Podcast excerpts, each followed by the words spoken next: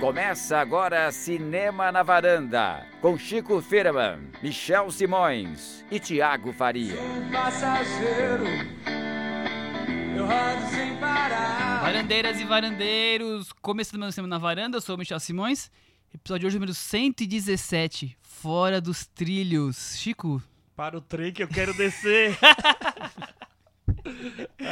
é isso, Thiago? É isso aí, Cinema na Varanda, o podcast onde amiguinhos não brigam por causa de filmes, e eu falei sobre isso porque eu sinto cheiro de polêmica no ar. Olha, temos polêmica hoje?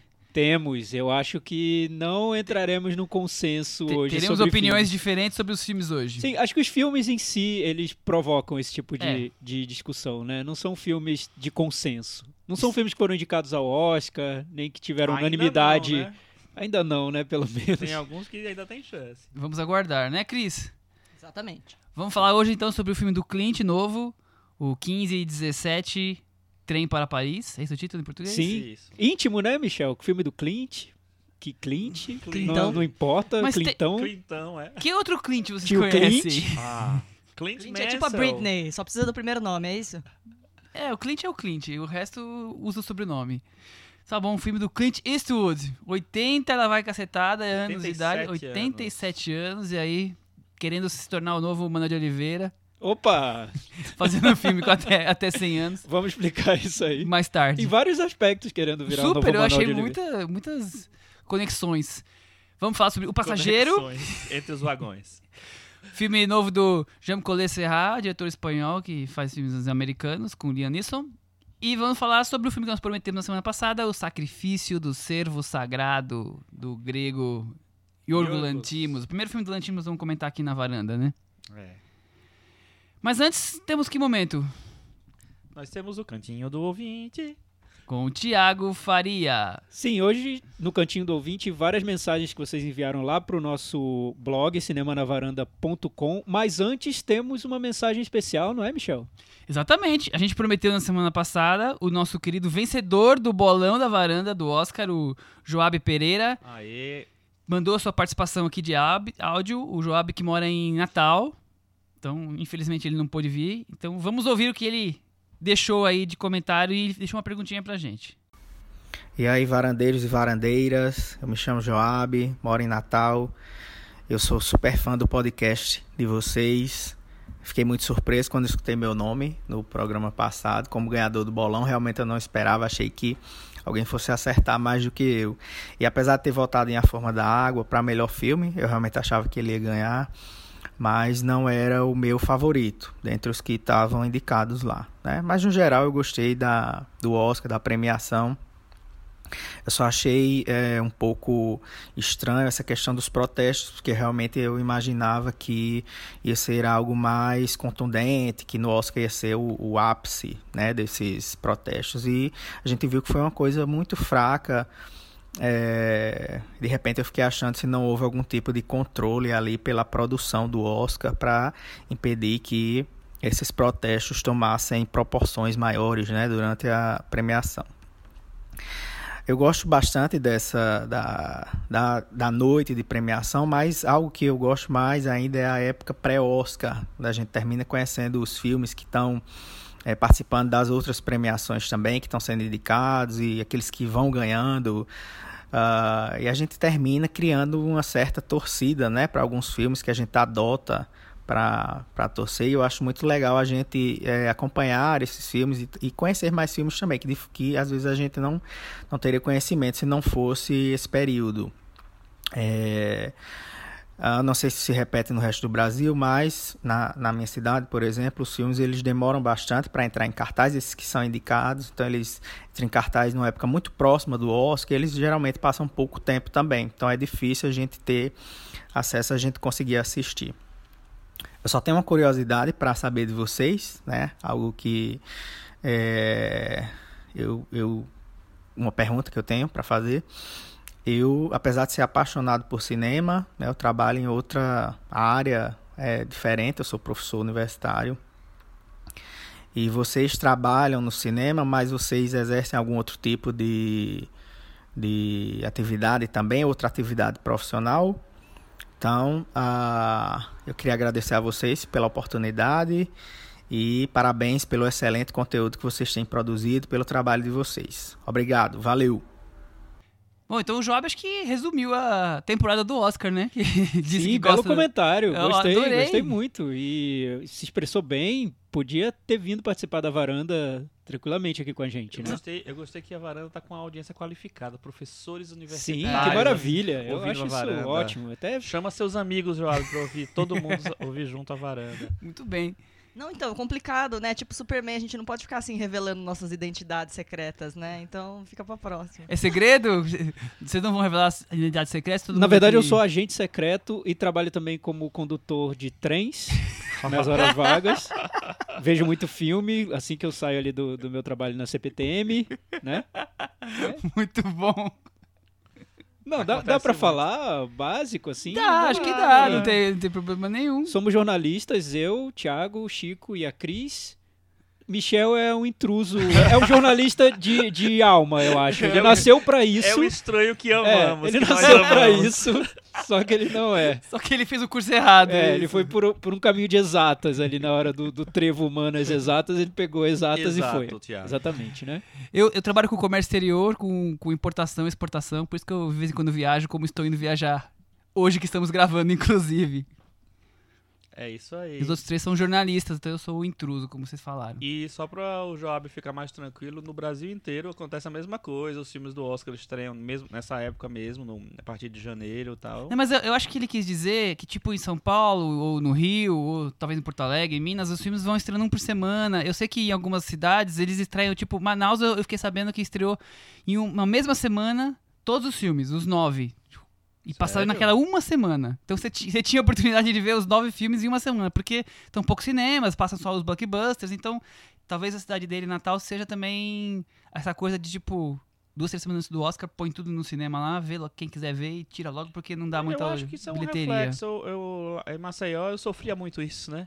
O... Mas assim, é- não é, não é que sejam todos na mesma semana, assim, mas é, como tem poucas salas, então os filmes terminam estreando uma, duas semanas, três semanas antes e fica um pouco tempo. Isso que eu acho que é o maior problema, né? Eu lembro quando eu morava em Brasília, é, adolescente, alguns filmes estreavam depois do Oscar, quando eles ganhavam alguma coisa só. Tá. Principalmente esses filmes pequenos, né? Depois que o circuito lá abriu e chegaram salas de arte, isso mudou um pouco, mas eu lembro que quando só tinha cinema de shopping e, e- e grandes salas, demorava mesmo para chegar esses filmes menores do Oscar.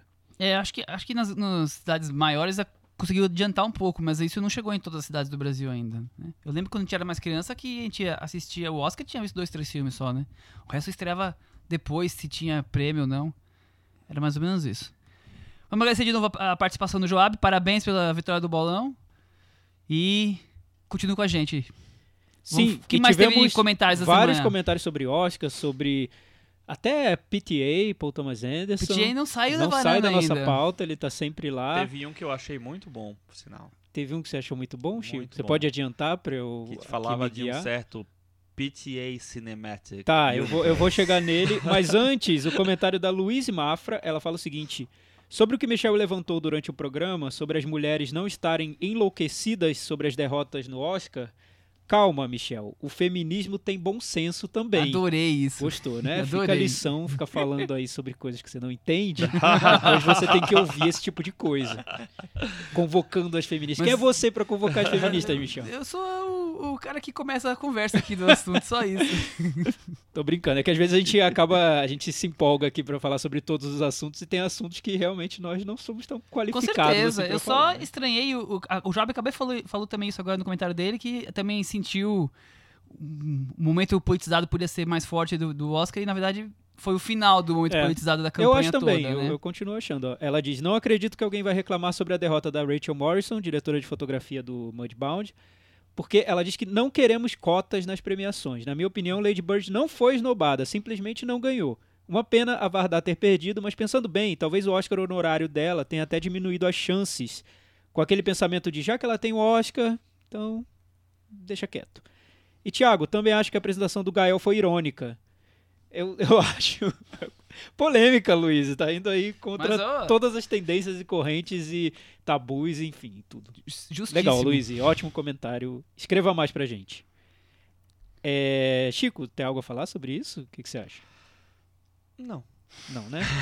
É, eu vou lá buscar, então, rapidinho o comentário que o Chico falou, que é do JM2099, que é o nickname dele. No filme Magnolia, o mantra do personagem de Tom Cruise era The Cock. Seria ele um descendente da casa Woodcock, que é a casa do personagem do, do Daniel Day-Lewis em Trama Fantasma?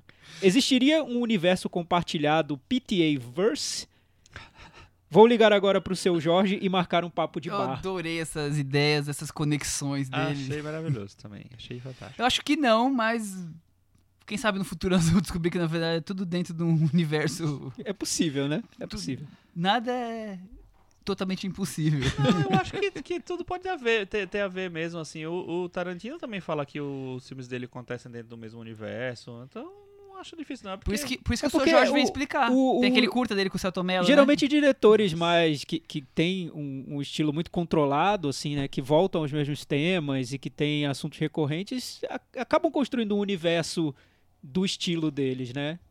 E, e, a- e assuntos acabam voltando, palavras são citadas de um filme para outro, enfim, né? acontece. É, e o estilo narrativo muitas vezes é muito parecido e com isso tem a cara de ser do mesmo universo, quer dizer, é- faz parte da- do autoral também. Exato. E o comentário mais louco Opa. e aí ele cotado já pro Varanda Awards, se a gente pirar no meio do caminho, é do Caio Moraes, que eu não entendi se ele achou boa ou não, bom ou não o resultado do Oscar, mas tentem acompanhar comigo. No final, a academia premiou o remake de Splash, Uma Sereia em Minha Vida. Fantasia, romance, comédia e personagens rejeitados, tudo reunido em um só filme. Coerente para a narrativa que o Oscar quer passar para a posteridade. As pessoas podem até criticar a premiação, reclamar dos injustiçados, dizer que nunca mais vão assistir ao Oscar, mas no final, como diria MC Melody, falem bem ou falem mal, mas falem de mim. Gostei, que venham mais Oscars assim, com mais representatividade, mais diversidade, mais mudanças para essa indústria que precisa honrar mais do que nunca suas origens e seus valores. Então acho que ele acabou gostando, apesar de ter dito que premiou Splash.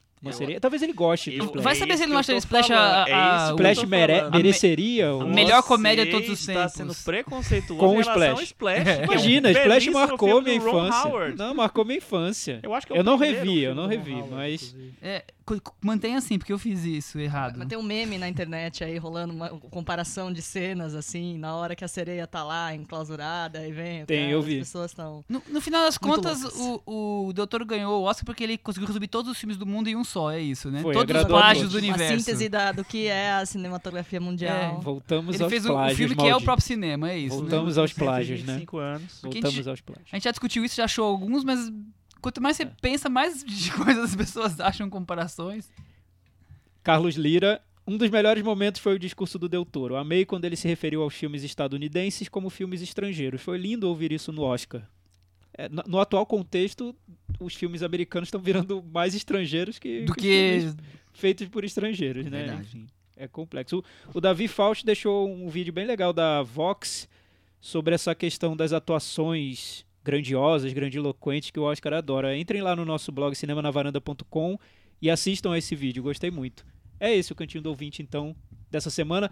Deixem comentários lá no, no blog sobre os assuntos dessa edição, porque aposto que vocês terão opiniões fortes sobre o filme do nosso amigo grego Lantimos, sobre o filme do Clint Eastwood, que vai dividir muito os cinéfilos. Aposto, O próximo cantinho do ouvinte promete. promete, né, vem. Michel? Vamos falar então sobre cinema e trens, pra começar a conversa. É, Oi, oi o trem. a gente aqui no Brasil não tá muito acostumado a andar de trem, né? Que é, infelizmente, um transporte que o Brasil não investiu, mas lá Não fora. investiu pra, por causa de lobby. Exatamente. Vamos entrar nessa discussão política? Não, então? acho que, acho que fica pra, pra semana que vem, talvez. É, ou pra outra semana qualquer, mas. Quem viaja pra fora acaba viajando de trem sabe comparar as diferenças. O quanto eu acho super gostoso viajar de trem. E tem muito cinema lá fora com filmes que ocorrem dentro de trens, né? Vocês gostam? Naturalmente, nem sempre são filmes de perseguição, como, são, como tem um desses aqui hoje. Tem dramas, tem comédia, tem de tudo. Vocês gostam de Tem Antes cinema do no trem? Amanhecer. Tem, tem antes do amanhecer. A história do cinema com trem é muito antiga e, e é um relacionamento longo, duradouro e feliz, porque vem desde o início dos iniciozinho do cinema, né? Tão antigo que o primeiro filme. né? Exatamente. É A chegada do trem na estação de 1895 dos irmãos Lumière é um filme de 50 segundos que já trazia ali várias vários é, padrões de linguagem cinematográfica que foram ah, copiados e seguidos depois desse filme. Por exemplo, a filmagem em perspectiva, o plano sequência, tudo isso já tinha ali, tinha uma origem do, da linguagem cinematográfica ali. O trem E tem a primeira emoção do cinema, vamos dizer assim, porque as pessoas não Não se conheciam o chocaram cinema, com né? aquilo, com aquela imagem em movimento, com o trem vindo da direção deles e saíram meio correndo do, Das sessões. da sessão ali porque ficaram com medo. O trem, eu acho que é o. Não sei o- se é lenda, talvez seja é, lenda. é, né? é daquelas lendas urbanas que fazem o, o, o cinema, né? A história É, do a gente não cinema. duvida que em 1908 as pessoas Sim, eu vendo uma não. tela não sabem o que é aquilo, vem um trem em sua direção, né? A gente- Mas a imagem do trem, tanto o trem visto de fora, rasgando a tela em movimento, quanto o trem filmado de dentro, com a trama em si em movimento, são muito atraentes pro Ah, o- cinema. O, o trem oferece essa questão do movimento forte, né? Que tá ligado com a ação, né? É o movimento constante. Tanto isso quando você filma o trem de, de dentro. Quando você filma de fora, aquela imagem que rasga, que passa na tela, é, provoca um choque que, que visualmente é muito interessante. É, Eu lembro até de um filme é, experimental não tão antigo, dirigido pelo James Benning, americano, que ele simplesmente filma trens passando e, e cada plano dura. A duração do plano é, é o tempo que o trem passa na tela, né? É, então a história, é, a história do trem e do cinema é, rende, rende um papo longo até. é verdade. E qual o grande filme de trem que vocês se recordam? Nossa. São muitos, longe. viu? Eu, eu acho que tem um que pra mim é imbatível, que é a General do Buster Keaton. É, eu ia falar desse. O... Eu, eu até revi esse filme faz uns dois anos. É, e ele é um filme incrível e é um filme de ação impressionante, assim, né? Pra, pra o, o que o cinema mudo proporcionava na época. É um filme 1920 e pouco. 27. 26, assim. Acho que é 26, 26. 27, é, 26. É, eu gosto muito do Pacto Sinistro do, do Hitchcock. Hitchcock. é, Strangers in a Train, né, no, no título original. Uhum. Não é dos meus preferidos do Hitchcock, mas são tantos filmes excelentes que ele fez. A gente até tem um episódio Só, Só sobre, sobre ele. Hitchcock. É, e, depois, e mais recentemente a gente teve os filmes de trem do Tony Scott, né, que ele fez com o Denzel Washington, que também são, eu acho que ele aproveita muito o trem como recurso para fazer o cinema de ação. Tipo Unstoppable, né? Exato. É o Incontrolável. Incontrolável, né? E também tem o Sequestro do Metrô 1, 2, 3, né? Sim, exato. Que é uma, é uma refilmagem de um filme dos anos 70. O, o episódio que a gente falou sobre o Sim. Hitchcock é o episódio número 35, O Homem que Sabia Demais. Tem um, um dos marcos do cinema é o Grande Roubo do Trem, que é o considerado o primeiro western, na verdade, e que é de 1903. É um filme que você acha fácil no YouTube, tem não sei quanto tempo exatamente tem, mas é, é curtinho, então é interessante ver para perceber o início da, das técnicas de cinema ali surgidas ali. É, e é um filme que já- também já tem uma coisa meio dramática também, uma ação dramática sendo filmada. É, E, é- e sempre tem aquelas cenas de perseguição de um carro ou de um cavalo atrás do trem, você querendo entrar no trem por alguma uma questão do roteiro, né? Eu lembro muito, quando você fala em trem no cinema, eu lembro muito disso, sem ser um filme especificamente, mas essa cena, a pessoa se pendurando, Velozes e Furiosos sai o carro dentro do trem, né? Sim. Temos o, o- recentemente o Snowpiercer, né? Que é O um filme Expresso do inteiro, o Expresso Amanhã, Amanhã. inteiro dentro de um, de um trem. E cada vagão é meio que um, que um universo diferente, né? Como se fosse um, Um uma- mundo dentro de cada diferente vagão, dentro é. de cada vagão. Bem interessante. é, E, gente tivemos o também- assassinato no Expresso Oriente, que foi o- E uma superprodução agora no fim do ano. É, e cu- cujo original é melhor. E, e também temos Jogue Mamãe do Trem. Nossa, Ah, eu como- lembrava como esquecer de Como Jogue esquecer de Mamãe Jogue do Trem. Muita sessão da tarde aí. É, e tem um filme que eu, que eu acho bem interessante também, que eu tô, acabei de esquecer qual foi, qual é, mas eu tenho aqui. Ah, é, é, o Hitchcock também tem a Dama Oculta, que se passa no trem, basicamente, também. É, então o trem tá, tá presente aí desde que o cinema é cinema, né? Engraçado é que não sai de coisas. moda, né? O Expresso de Xangai também, com a Marlene Dietrich, do Sternberg. Pois é, e hoje a gente vai falar sobre dois filmes que encaram esse assunto de maneiras totalmente diferentes, né? O filme do Clint Eastwood de uma maneira bem realista e o filme do Jean Collet Serra de uma Bem maneira fantasiosa. muito fantasiosa. É. Mas o, o cenário é parecido. São filmes que ocorrem em Aquela parte dentro de um trem. Claustrofóbica dentro de um É. trem, né? Sabe um filme que eu adorava de trem quando criança? De Volta para o Futuro 3. Ah, Ah, sim. nossa, eu como eu gosto- bom, como eu gosto desse muito filme. Tem o Trem da Vida também. Trem da né, que Vida. ganhou uma mostra e tal. É, nunca sei falar o nome daquele diretor lá. Do, Eu do não vi, mas eu, europeu. eu não sei falar o nome Ah, é dele. muito legal, acho que você vai gostar. Enfim. Vamos falar de Clint, então? Clint Vamos, Eastwood, né? pro Thiago não achar que ele é tão íntimo meu assim. O Clint tá ouvindo o episódio, porque o Clint é fã de podcast Aposto com que tá. 87 anos, com certeza. O Clint, acho que não vamos falar da carreira dele, porque a gente já falou dela no episódio número 52 sobre cowboys e pilotos, top 5, tá tudo lá completinho, quem quiser acompanhar. Mas a sinopse de 15 e 17, o trem para Paris. A reconstituição dos fatos ocorridos num trem a caminho de Paris, sob a perspectiva de três amigos americanos em férias pela Europa e que lutam para evitar a tragédia maior durante a execução de um atentado. É isso. Essa sinopse. É a sinopse. Tá Essa tudo aí, sinopse então. aí é da- dos, dos 20 minutos finais do filme. Não, acho, acho que é importante Porque o, dizer- o- o longo flashback acho que nós vamos acabar comentando aqui, né? É, o importante dizer é que é inspirado numa história real que ocorreu em, mil, em 2015. 2015. Como se não bastasse isso. E como se não bastasse isso, o Clint Eastwood decidiu chamar, convidar os três heróis que salvaram ali toda aquela todos aqueles passageiros do trem de um desastre terrível. Ele convidou essas três pessoas para atuarem no filme interpretando elas próprias. Exatamente. O fato é um atentado, um, um, um- um terrorista marroquino É marroquino. é marroquino, que foi, foi liderado pelo mesmo idealizador do ataque ao Bataclan e outros ataques lá da- na França naquele dia. Então é o mesmo grupo. Apareceu com 300 metra, uma metralhadora com 300 tiros e, Com mu- munição ali farta, né? e, três, e três amigos americanos, dois militares, lutaram com ele para tentar evitar o maior. O Clint conheceu eles numa homenagem a eles nos Estados Unidos. Foi, ele foi, o Clint foi chamado e falou assim, não sei muito bem por quê, a gente sabe por quê, né? Porque ele é extremamente republicano, governo republicano, e chamaram, o- o- chamaram ele lá e ele conheceu os garotos ali, depois leu o livro e falou, vou fazer esse filme. Sim, eles foram homenageados pelo François Hollande, que era presidente da França. Tem essas cenas no filme. Tinha que Foram ser, né? homenageados pelo Obama. Se você busca na internet, você vê várias homenagens que, que eles receberam. Escreveram um livro sobre o caso. E relutaram um pouco ali na hora do convite para participar do filme. Depois aceitaram reencenar. Porque imagina, reencenar Que é um o detalhe, caso né? de atentado terrorista, Ele- né? Eles fazem os papéis deles mesmos. No mesmo, no mesmo trem, né, mesmo, né, na em movimento, na- com, as mesmas roupas, com o- a- até a vítima é o- a, a vítima mesmo.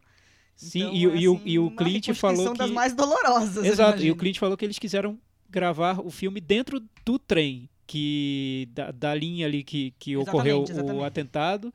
Eles passaram quatro dias indo e voltando ali na, no, no trem de Amsterdã para Paris para fazer o filme. Então e, imagina, Os e os passageiros que se danem, é, né? imagina Ah, compraram que, um vagão inteiro, né? imagina que experiência, né? Você reencenar um caso Tão trauma dramático, né? várias vezes. O que diz muito sobre as pessoas, os três amigos, que são o Spencer Stone, Alex Carlatos e o Anthony Sadler. Diz muito sobre eles, né? Esse sangue frio que, que eles têm até pra rever a própria história, eu acho impressionante. É, sem dúvida. E, e o cliente, é, os relatos dizem que o cliente queria ser o mais possível igual ao que É, fiel ao que aconteceu. Fiel, essa é palavra. Fiel ao que É, aconteceu. tem- o filme tem um roteiro, só que ele a todo momento pedia pro os atores, que são os personagens do filme, para que eles apontassem se aquilo ali estava fiel ou não ao que aconteceu e as mudanças eram feitas durante as filmagens. Ô Chico, nós estamos falando que mais. Digamos que o filme tem três partes bem definidas, que são momentos dos personagens. Estamos falando que acaba sendo a terceira parte. Mas tem um roteiro antes, né? Tem as duas primeiras partes. Tem e uma aí? O tentativa, né, Michel? que, que você achou? É, O, o filme, ele tenta meio que contar a vida inteira dos personagens. Desde que elas eram três. crianças. Dos três. Dos três protagonistas. Desde, desde eles crianças, depois eles na vida. Começo da vida adulta. Dois deles entrando na, nas Forças Armadas. E um deles seguindo outra carreira e tal. E depois ele parte para o trem em si, né? O evento, a viagem pra, é, deles na Europa e que culmina com a, a chegada deles no trem no fatídico dia. É, e é aí que começam os problemas. Na verdade, que os- acho que os problemas eles estão em todos o- os momentos do filme. Mas é, o que eu acho impressionante é assim como falta um recorte no filme. É, então, em 1 hora e 34 minutos é o filme mais curto da carreira do Clint Eastwood como diretor. É, ele tenta condensar essa história dos três e, e as coisas ficam um pouco apressadas. Então, eu, em- as cenas pulam de uma, de uma para outra de uma maneira ah, que parece uma locomotiva descontrolada, inclusive. Boa comparação. Cris, e você, o que você achou disso- dessa ideia de resgatar desde, os, desde eles crianças até a trajetória deles até chegar no esse momento emblemático? É, a coisa mais complicada que eu achei foram os flash forwards. Eles estão lá, crianças, brincando, de repente, tum, corta para um corredor de, de trem, uma mala de trem e volta. Volta eles crianças. Ou seja, o cliente tá lá tentando falar, ó, daqui a pouquinho nós vamos ter aquela cena legal que a gente combinou. Mas Aguarde. os meninos ainda estão lá, crianças, sofrendo bullying, sei lá, fazendo, aprontando, brincando Cabulando com e aula. tal, cabulando aula, ficando sem corre, corre- no corredor lá na hora que não deve. Então você fala, gente, mas o que, né, o que, que tá acontecendo? A, a montagem do, do filme nessa primeira parte eu acho meio desconectada, assim, meio, meio confusa. A gente não sabe direito ao- aonde que ele tá querendo levar a gente. Na parte em que eles já estão adultos, aí começa a ficar um pouco mais claro. Não necessariamente melhor, mas pelo menos um pouco mais claro. É, esse é o segundo filme que o, o, Clint não trabalha com o editor dele de todos os tempos, que era o Joel Cox. O Sully já era um outro editor, que é eu desse também, que é o chama Blue Murray, que é- era da equipe de som do, dos filmes do Clint antes. É, não sei exatamente por que, que ele trocou, mas tem uma mudança grande, porque o Joel Cox era um grande montador. Ele que montou os Imperdoáveis, So- Sobre Meninos e Lobos, Menina de Ouro, ganhou, ganhou Oscars fazendo filmes do, do Clint, do Clint. É, e nesse eu acho um filme muito bagunçado. Primeiro porque eu acho que esses saltos assim de, de uma cena para outra para poder se, con- se contar a história, né, toda a história que ele quer, eu acho muito problemático pro filme, porque não dá tempo de desenvolver nada. Você começa a tentar eh, desenvolver a historinha dos personagens ali, já pula para outra coisa, porque tem que aparecer que ele o- um reflexo de uma determinada cena, sem dar tempo da cena da cena se desenvolverem. Então, eu acho que tem um problema que não é só da montagem, eu acho a montagem ruim, mas não é só da montagem, eu acho que é do próprio roteiro mesmo do filme. Que, que eu acho muito apressado. Ô, Thiago, mas por que, que você acha que o Clint resolveu resgatar de- essa trajetória desde criança dele, das crianças dele? Que que... É, eu, o eu não sei, eu, pra mim, eu acho até interessante ver que vocês se apegaram muito a isso, porque Uhum. eu saí do filme pensando em outras coisas. Pra mim, essa- esses flashbacks são tipicamente do Clint, mas não foi o que eu tirei do filme de mais interessante. Eu acho que ao mesmo tempo é um filme que parece muito com outros filmes do Clint, principalmente nesse trato com o tema do heroísmo, que é um tema que ele adora tratar. Já a- recentemente a gente viu isso em Sully e American Sniper, só falando em filmes bem recentes dele. São É, vários. Tem, tem vários. É, tem esse lado da narrativa clássica que a gente vê nos flashbacks, mas tem essa, essa proposta do filme, esse conceito do filme que é totalmente diferente de tudo que ele fez e até é um argumento muito bom para quem viu, sempre viu no Clint Eastwood um diretor moderno e não um diretor clássico, porque existe essa discussão, a gente até trouxe no episódio sobre ele, Clint Eastwood é um diretor clássico ou um diretor moderno? Para quem achava que o Clint Eastwood e defendia que o Clint Eastwood era um diretor moderno, esse filme é o melhor argumento a favor dessa Balde de defesa. água fria ou Porque não? é muito moderno. O que ele faz com o- essa ideia de trazer os próprios personagens do filme para interpretar eles mesmos e eles definirem o que é o filme remete tanto a cinema iraniano dos anos 90, remete a filme experimental brasileiro que passa no Festival de Tiradentes. É, é muito é experimental. É você sugere várias ideias que não necessariamente estão no roteiro do filme. Estão na maneira como ele foi filmado, nas atuações do, do elenco, nas opções que ele toma a cada cena, o que ele inclui no filme e o que ele não inclui, a- o compromisso que ele tem com os personagens por serem reais, por serem as próprias pessoas que, que viveram a situação. Então, dá pano para manga. A gente pode discutir o filme de várias maneiras. O que eu mais guardei do filme, o que mais me interessou nele foi isso. Não foi o flashback da infância dos personagens. Isso daí é o Clint clássico inserido nesse projeto muito moderno que é o filme dele. Entendi, entendi. Eu, Mas eu acho que esse que é o problema. Por que, que ele vai lá As- fazer isso? Então, se era isso que ele queria fazer. as coisas acho entendeu? que não se encaixam É, tão bem. eu- por isso que eu acho que o, o filme parece funcionar, entre aspas, quando eles estão nessa coisa da, da vida adulta. Pra mim, aquela parte da, da infância é ele querendo mostrar a formação do grande herói americano. E pra mostrar essa formação, ele precisava dar esse toque da infância que eu acho que É, então, eu- o que eu acho legal no filme é essa ideia de, de buscar a, a- a trilha, o caminho de onde se constrói o americano médio até chegar nesse, no caso deles, com um ato de heroísmo. Mas a questão de, tipo, brincar com armas, é, e depois ter essa paixão do militarismo ao mesmo tempo que eles acompanham o esportes, que é, outra, que é outra paixão americana. Quer dizer, você vai construindo os personagens. Mas eu acho que essa construção ocorre dentro do que o Chico falou meio desengonçada, com uma montagem esquisita, com cenas, eu acho que não tão bem elaboradas. Você compara, por exemplo, com o Projeto Florida, que acabamos de falar semana passada, um filme com, sobre crianças, e você vê como o Clint tá vendo essas crianças. Eu acho um jeito tão antigua, anticado, demodê de, de, de mostrar essas, essa, esse desenvolvimento de idades.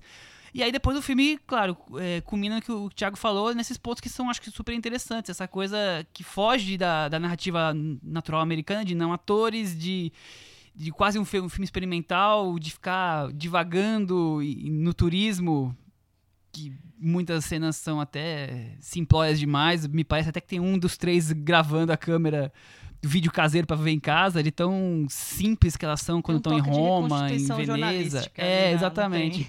Eu, eu acho, eu acho, Eu acho esse curioso. mistério estranho. Eu acho assim, ouvindo você falar, que eu vi o filme, mas ouvindo você falar, Não é eu pensaria, que filme estranho. Gente, ele tem, olha só, ele tem flashback da infância, ele tem reconstituição com atores que viveram o caso, eles tem têm cenas selfie. de, cenas de turismo Muitos estilo Instagram. Tem Que filme é esse, né? É. Eu acho que é um filme que. É, é- eu, eu acho que é um, é, é um filme desconjuntado. Eu acho que ele é errado mesmo. Assim, se você for analisar como um uma obra Única. narrativa ali, de, de com o ritmo do filme acho que é todo errado. Em alguns momentos ele é bem mais lento, em outros ele quer acelerar para resumir a história daqueles personagens. É, ele ter, o fato dele ter deixado o filme muito na mão daqueles três, é, três heróis né, que viveram o filme, deixa o filme muito solto e, e, e até opaco mesmo. É difícil você se envolver com o filme, mesmo sendo uma, uma história tão envolvente, naturalmente envolvente, né? É sensacional o que aconteceu. Os, três pessoas comuns conseguiram salvar passageiros de um trem de um ataque terrorista. É, é- é muito forte, né? forte, né? E o filme ele, ele fica ali inerte em alguns momentos. Parece que você tá acompanhando o nada, um- um- uma parede sendo pintada, né? então é um filme estranho, muito estranho. Eu acho que é o filme mais estranho que eu vi do, do, do Clint. Eu não esperava isso dele, essa proposta inicial, eu não esperava do Clint de jeito nenhum. É, ele é um cineasta que sempre eu acho que pende, a tendência dele foi mais pro, pro clássico mesmo, da, da narrativa clássica. E eu acho que nesses últimos filmes da carreira ele vem sol- se soltando, se livrando um pouco disso. Ele está buscando, acho que, um estilo um pouco mais mínimo de fazer de uma maneira mais direta e chegar naquela emoção sem, sem ter muito ornamento e ir ao ponto, né? E acho que esse é o, o exemplo mais radical dessa tentativa dele de ir ao ponto do caso. É só que eu acho que ele não consegue ir ao ponto. Porque eu acho assim, a proposta é muito, pra- me parece muito tentadora e muito, muito interessante, que é é a história que a Cris falou. A construção do herói americano, do americano médio como herói. Como é que o cara comum vira um herói? É, e aí eu acho que ele tenta dar duas medidas, como ele sempre tentou na carreira dele inteira. é, porque ele, na verdade, é um super republicano, mas ao mesmo tempo ele é um democrata de coração, vamos dizer assim. E aí, o que é que eu acho? É, a essa intenção eu acho muito boa, porque ele tenta mostrar é, não apenas é, o que ele acredita, né, que na verdade assim, a- o que as pessoas, é, o que esses personagens tem de pureza, na verdade, de, de existe uma, uma pureza ali na, na, na maneira como eles encaram a vida. Eles acham que é aquilo mesmo, uma coisa meio direta a, a relação deles. Eles acham que, a, que a, é, a vida é muito simples, é daquele jeito e o bem contra o mal. Só que ao mesmo tempo eu acho que o Clint também mostra muito essa, essa história meio que da idiotia americana. Que, o, que é tipo assim, o cara que é obcecado por armas, por guerra e tal. E no, e no final ele, ele fala que essa mistura talvez ela tem um sentido. Não que ela seja certa ou errada, mas existe um sentido porque lá na frente vai acontecer alguma coisa. Chico, mas você vê é, esse tom crítico mas dele? deixa eu só, falar, só, só terminar um pouquinho. Eu, eu acho que tem um pouquinho. Acho que tem um pouquinho isso. É, o, mas o que eu acho que acontece é o seguinte: eu acho que o filme é muito mal narrado. Eu acho que ele, ele, não, ele não consegue funcionar em termos de roteiro, porque eu acho que, os- que a, a construção do personagem é muito picotada. Então, assim, você é, quando você está começando a entender o personagem, você pula para uma coisa, pula para outra, então você deduz que aquele personagem é aquilo. É, e, e a montagem eu acho que não ajuda. Então, acho que esses dois caminhos, roteiro e montagem, não constroem, o, não dão a, a base que ele precisa para falar o que ele quer no final. Para construir esse, esse herói americano no final de uma maneira mais. é, sei lá, com substância, vamos dizer assim. É, eu acho que tem, que tem essa, essa crítica, assim. Em alguns momentos eu assim, ah, na verdade ele tá querendo. Porque eu queria me apegar a alguma coisa, na verdade. É, só que eu acho que ela é- é muito tudo muito diluído. E é uma, uma coisa que eu sinto em alguns outros filmes do Clint que são super amados, tipo o Sniper americano, que eu acho que ele, as, é, as crenças dele se misturam com, com o que ele quer falar. E às vezes ele não dá uma mensagem tão clara sobre. E talvez seja o ideal, talvez não dê uma, dar uma mensagem tão clara. Mas, por exemplo, Sniper Americano é um filme que eu não consigo é, comprar porque eu acho que ele defende demais o personagem. É, e aí eu, acho isso um, pou- um pouco problemático porque a- às vezes parece que ele não está questionando nada ali. E nesse filme eu acho mais problemático ainda porque se no Sniper eu acho que tem uma, uma, uma tentativa de analisar o personagem, de entrar no personagem, nesse não tem. Ou, ou, ou se tem é muito ruim, é muito mal, mal executado tudo assim. Tudo parece como uma montagem muito rápido e você não você não, não cria um, de- é, um, um personagem. Os personagens não são pra mim desenvolvidos a contento nenhum. É, o, que, o que me incomodou no filme é que eu esperava um ponto de vista crítico em relação àqueles personagens e o filme não quer me oferecer aquilo. Eu acho que ele não quer oferecer. Porque quando, a partir do momento em que o Clint convida os, os, os próprios heróis a interpretar, para que eles interpretem eles próprios, o Clint está criando um contrato ali com eles de confiança e não pode haver uma traição no sentido de o Clint mostrar aqueles personagens de uma maneira ridícula ou apontar problemas nos personagens e é, transformar o filme numa peça crítica. É, acho que ele não quer fazer isso e não pode eticamente fazer. Aí só abrindo um parênteses, você percebe que assim, quando eles encontram a menina em Veneza, quando eles vão pra balada, quando eles vão beber, eles sugerem que eles fizeram coisas, mas eles nunca parecem bêbados, Não, eles não, nunca parecem pegando não mulher, tem. eles É nunca Não, parecem Cris, fazendo isso- isso eu notei, isso eu coisas, notei. é, fica no discurso, e porque depois- eles devem Leve, contar que é. aconteceu isso, faz parte da história, mas nunca mostra. E depois eu vi uma entrevista com o Spencer Stone, que foi justamente um, o, o que avançou é, no terrorista, né? O careca, O digamos que assim. quase morreu mesmo, Sim. porque foi sorte o caso ali, o que aconteceu com ele. E ele contou que o mais difícil no processo do filme foi porque eles não queriam mostrar tudo sobre a vida deles. Eles pensaram, o que a gente pode mostrar pra ficar registrado eternamente num filme? Imagina, a primeira a, a fase É. adulta ia ser o Eurotrip, ia- Exato. Ele- Eles iam mostrar o momento em que eles foram lá na viagem e pegaram todo mundo na balada. Não. O filme é muito respeitoso com os personagens, mas eu entendo. Eu acho que é, eticamente é isso. Você não pode trair os personagens Mas que é um- te deram essa É um permissão de entrar na de vida deles. ingenuidade que os Então, personagens ficando, né? Mas Eu não sei, eu não sei. Eu Eu, não- eu eu- coloco não, isso em assim, questão. Em então, questão. Eu acho que Ingenuidade ou, Ele- ou- Eles ou- vendem um excesso de ingenuidade do jeito que, ele, que, o- que eles são colocados no filme. Acho que esse é um dos pontos. Mas não seria esse o processo do filme? Porque Talvez. se, porque se a opção do filme tivesse sido é, trazer atores para encenar esses personagens, o diretor teria liberdade para pirar naquela reconstituição e fazer o que bem entendesse, né? Talvez depois, no máximo que, que aconteceria seria levar um processo dos personagens reais. Ou não, porque nos Estados Unidos é muito difícil isso acontecer. Tem esse, esse, eles prezam pela liberdade de criação. A gente teve o Eutônia recentemente, que você viu o que é possível fazer com uma história real. Mas eu acho que nesse caso muito específico desse filme, o Clint quer a versão dos três, da maneira como os três querem contá-la. É, eu acho que isso que ele tenta contemporizar em alguns momentos. Eu acho que, por exemplo, quando tem aquele diálogo, quando o personagem que é reprovado lá no teste pra virar militar, ele chega com a mãe e a mãe fala: Ah, meu filho, mas você vai, dar- vai dar certo porque você sempre gostou da guerra, você sempre. A guerra sempre foi a sua vida e tal, não sei o que lá. Eu acho que aquilo, aquele diálogo é uma crítica também. Eu acho que quando ela- ele, ele mostra o excesso, o, o, o, personagem lá que tem o pau de selfie, que fica em várias sequências, ah, vou botar no Instagram, essa foto, ah, aquilo ali, eu acho que aí também tem uma crítica da superficialidade que, de, de- que aqueles personagens têm um pouco. é. Só que eu Mas acho que ele eu- não eu- eu consegue acho que- desenvolver É, isso. eu não sei. Eu, Eu não acho que é sei. mais do ponto de vista de quem tá vendo, É. Chico. Eu acho que o filme Ah, deixa também tudo tão aberto que Eu você que é pode assim, interpretá-lo é tudo dessa maneira. isso, eles têm todos esses defeitos, eles, eles podem parecer fúteis pra você, mas eles são heróis. É. Sim, eu acho. Americanos, Eu- não eu- importa. Cris, é eu intrínseco ao americano. Esse é o Tá ponto. lá, o heroísmo está lá, a coragem, tu, toda essa formação vai fazer com que ele tenha essa força na hora que ele precisar, na hora que vier algo maior acontecer. Eu acho que pra mim é que é isso que ele quer. Eu não sei se E, ele eu- e eu acho que o Clint tra- trata isso de um jeito tão direto que é, vira problemático para um público como o nosso, como a gente aqui da varanda, que a gente está esperando ver, um fi- ver filmes críticos sobre a América, Trump. O Clint não, não acho que esteja preocupado com isso. Refletir a Não América. acho. Não. Eu acho até que ele coloca questões que são bem delicadas para o momento de hoje. Assim, se aquele personagem não tivesse tido a educação para a guerra ou essa essa aflição, essa vontade de lutar e de partir pro ataque, ele teria partido pro ataque na hora do ataque terrorista? Teria morrido E se ele não tivesse trem? partido pro ataque, o que teria acontecido?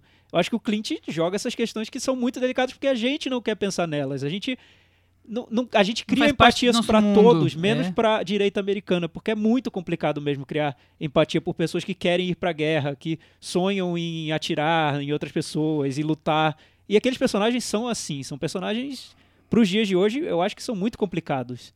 E o Clint filma com uma de uma maneira tão sem maldade ali aqueles personagens que eu acho que, dá, que isso dá um ruído difícil ali para quem tá vendo e quem, quem é um pouco mais democrata assim na maneira de, de pensar o filme. Eu acho que para quem é republicano, talvez o filme desça redondo, né? A pessoa não tá adorar o filme. Tu- tudo que eu queria ver, né? É, personagem, porque tá? né, ele justifica essa, essa questão do, do americano que quer lutar, que quer defender seu país, que quer é, partir para ação, né? Que, que tem essa coragem que a gente não explica. Eu, eu, eu vejo os personagens como bobos. Eu, Thiago, Uhum.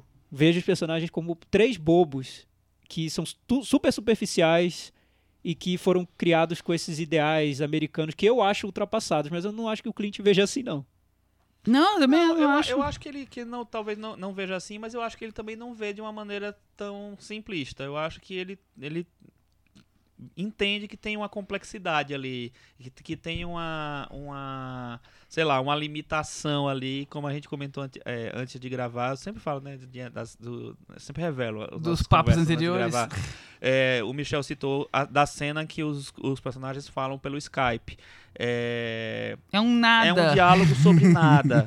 É, aí eu acho que podia estar num, num filme iraniano mesmo. Mas, mas vocês não, mas vocês não conheceram ou conhecem pessoas que são assim? Porque eu já conheci várias pessoas que são assim. Com certeza conheço de e pessoas que são que assim. são que não tem não, tra- não trazem nas conversas nenhuma reflexão filosófica sobre nada é, o- é, o- é o prático é, o- é o, a Continuam vida amigas. É e são Sim, super amigos e viajam juntos e, e- tiram fotos e colocam no Instagram E ele, e é o isso. cliente faz um filme sobre, sobre isso, sobre essas pessoas. Não, eu acho que o Clint parte do, heroi, do ato do heroísmo. Aconteceu esse fato. Essas pessoas salvaram outros no trem e são considerados heróis. Foram recebidos pelo Obama, foram recebidos pelo François Hollande. Quem são essas pessoas? Acho que essa é a pergunta do Clint.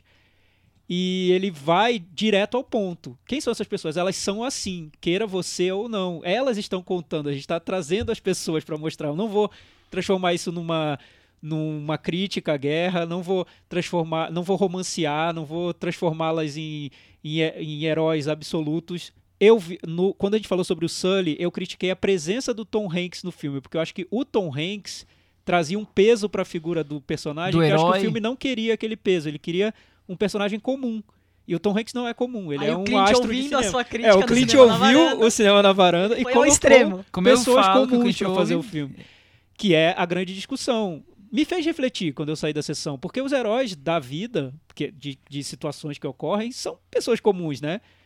Existe sorte também, existe loucura, existe idiotice de você pular na frente de um terrorista. É tudo uma mistura desses fatores. Não é o.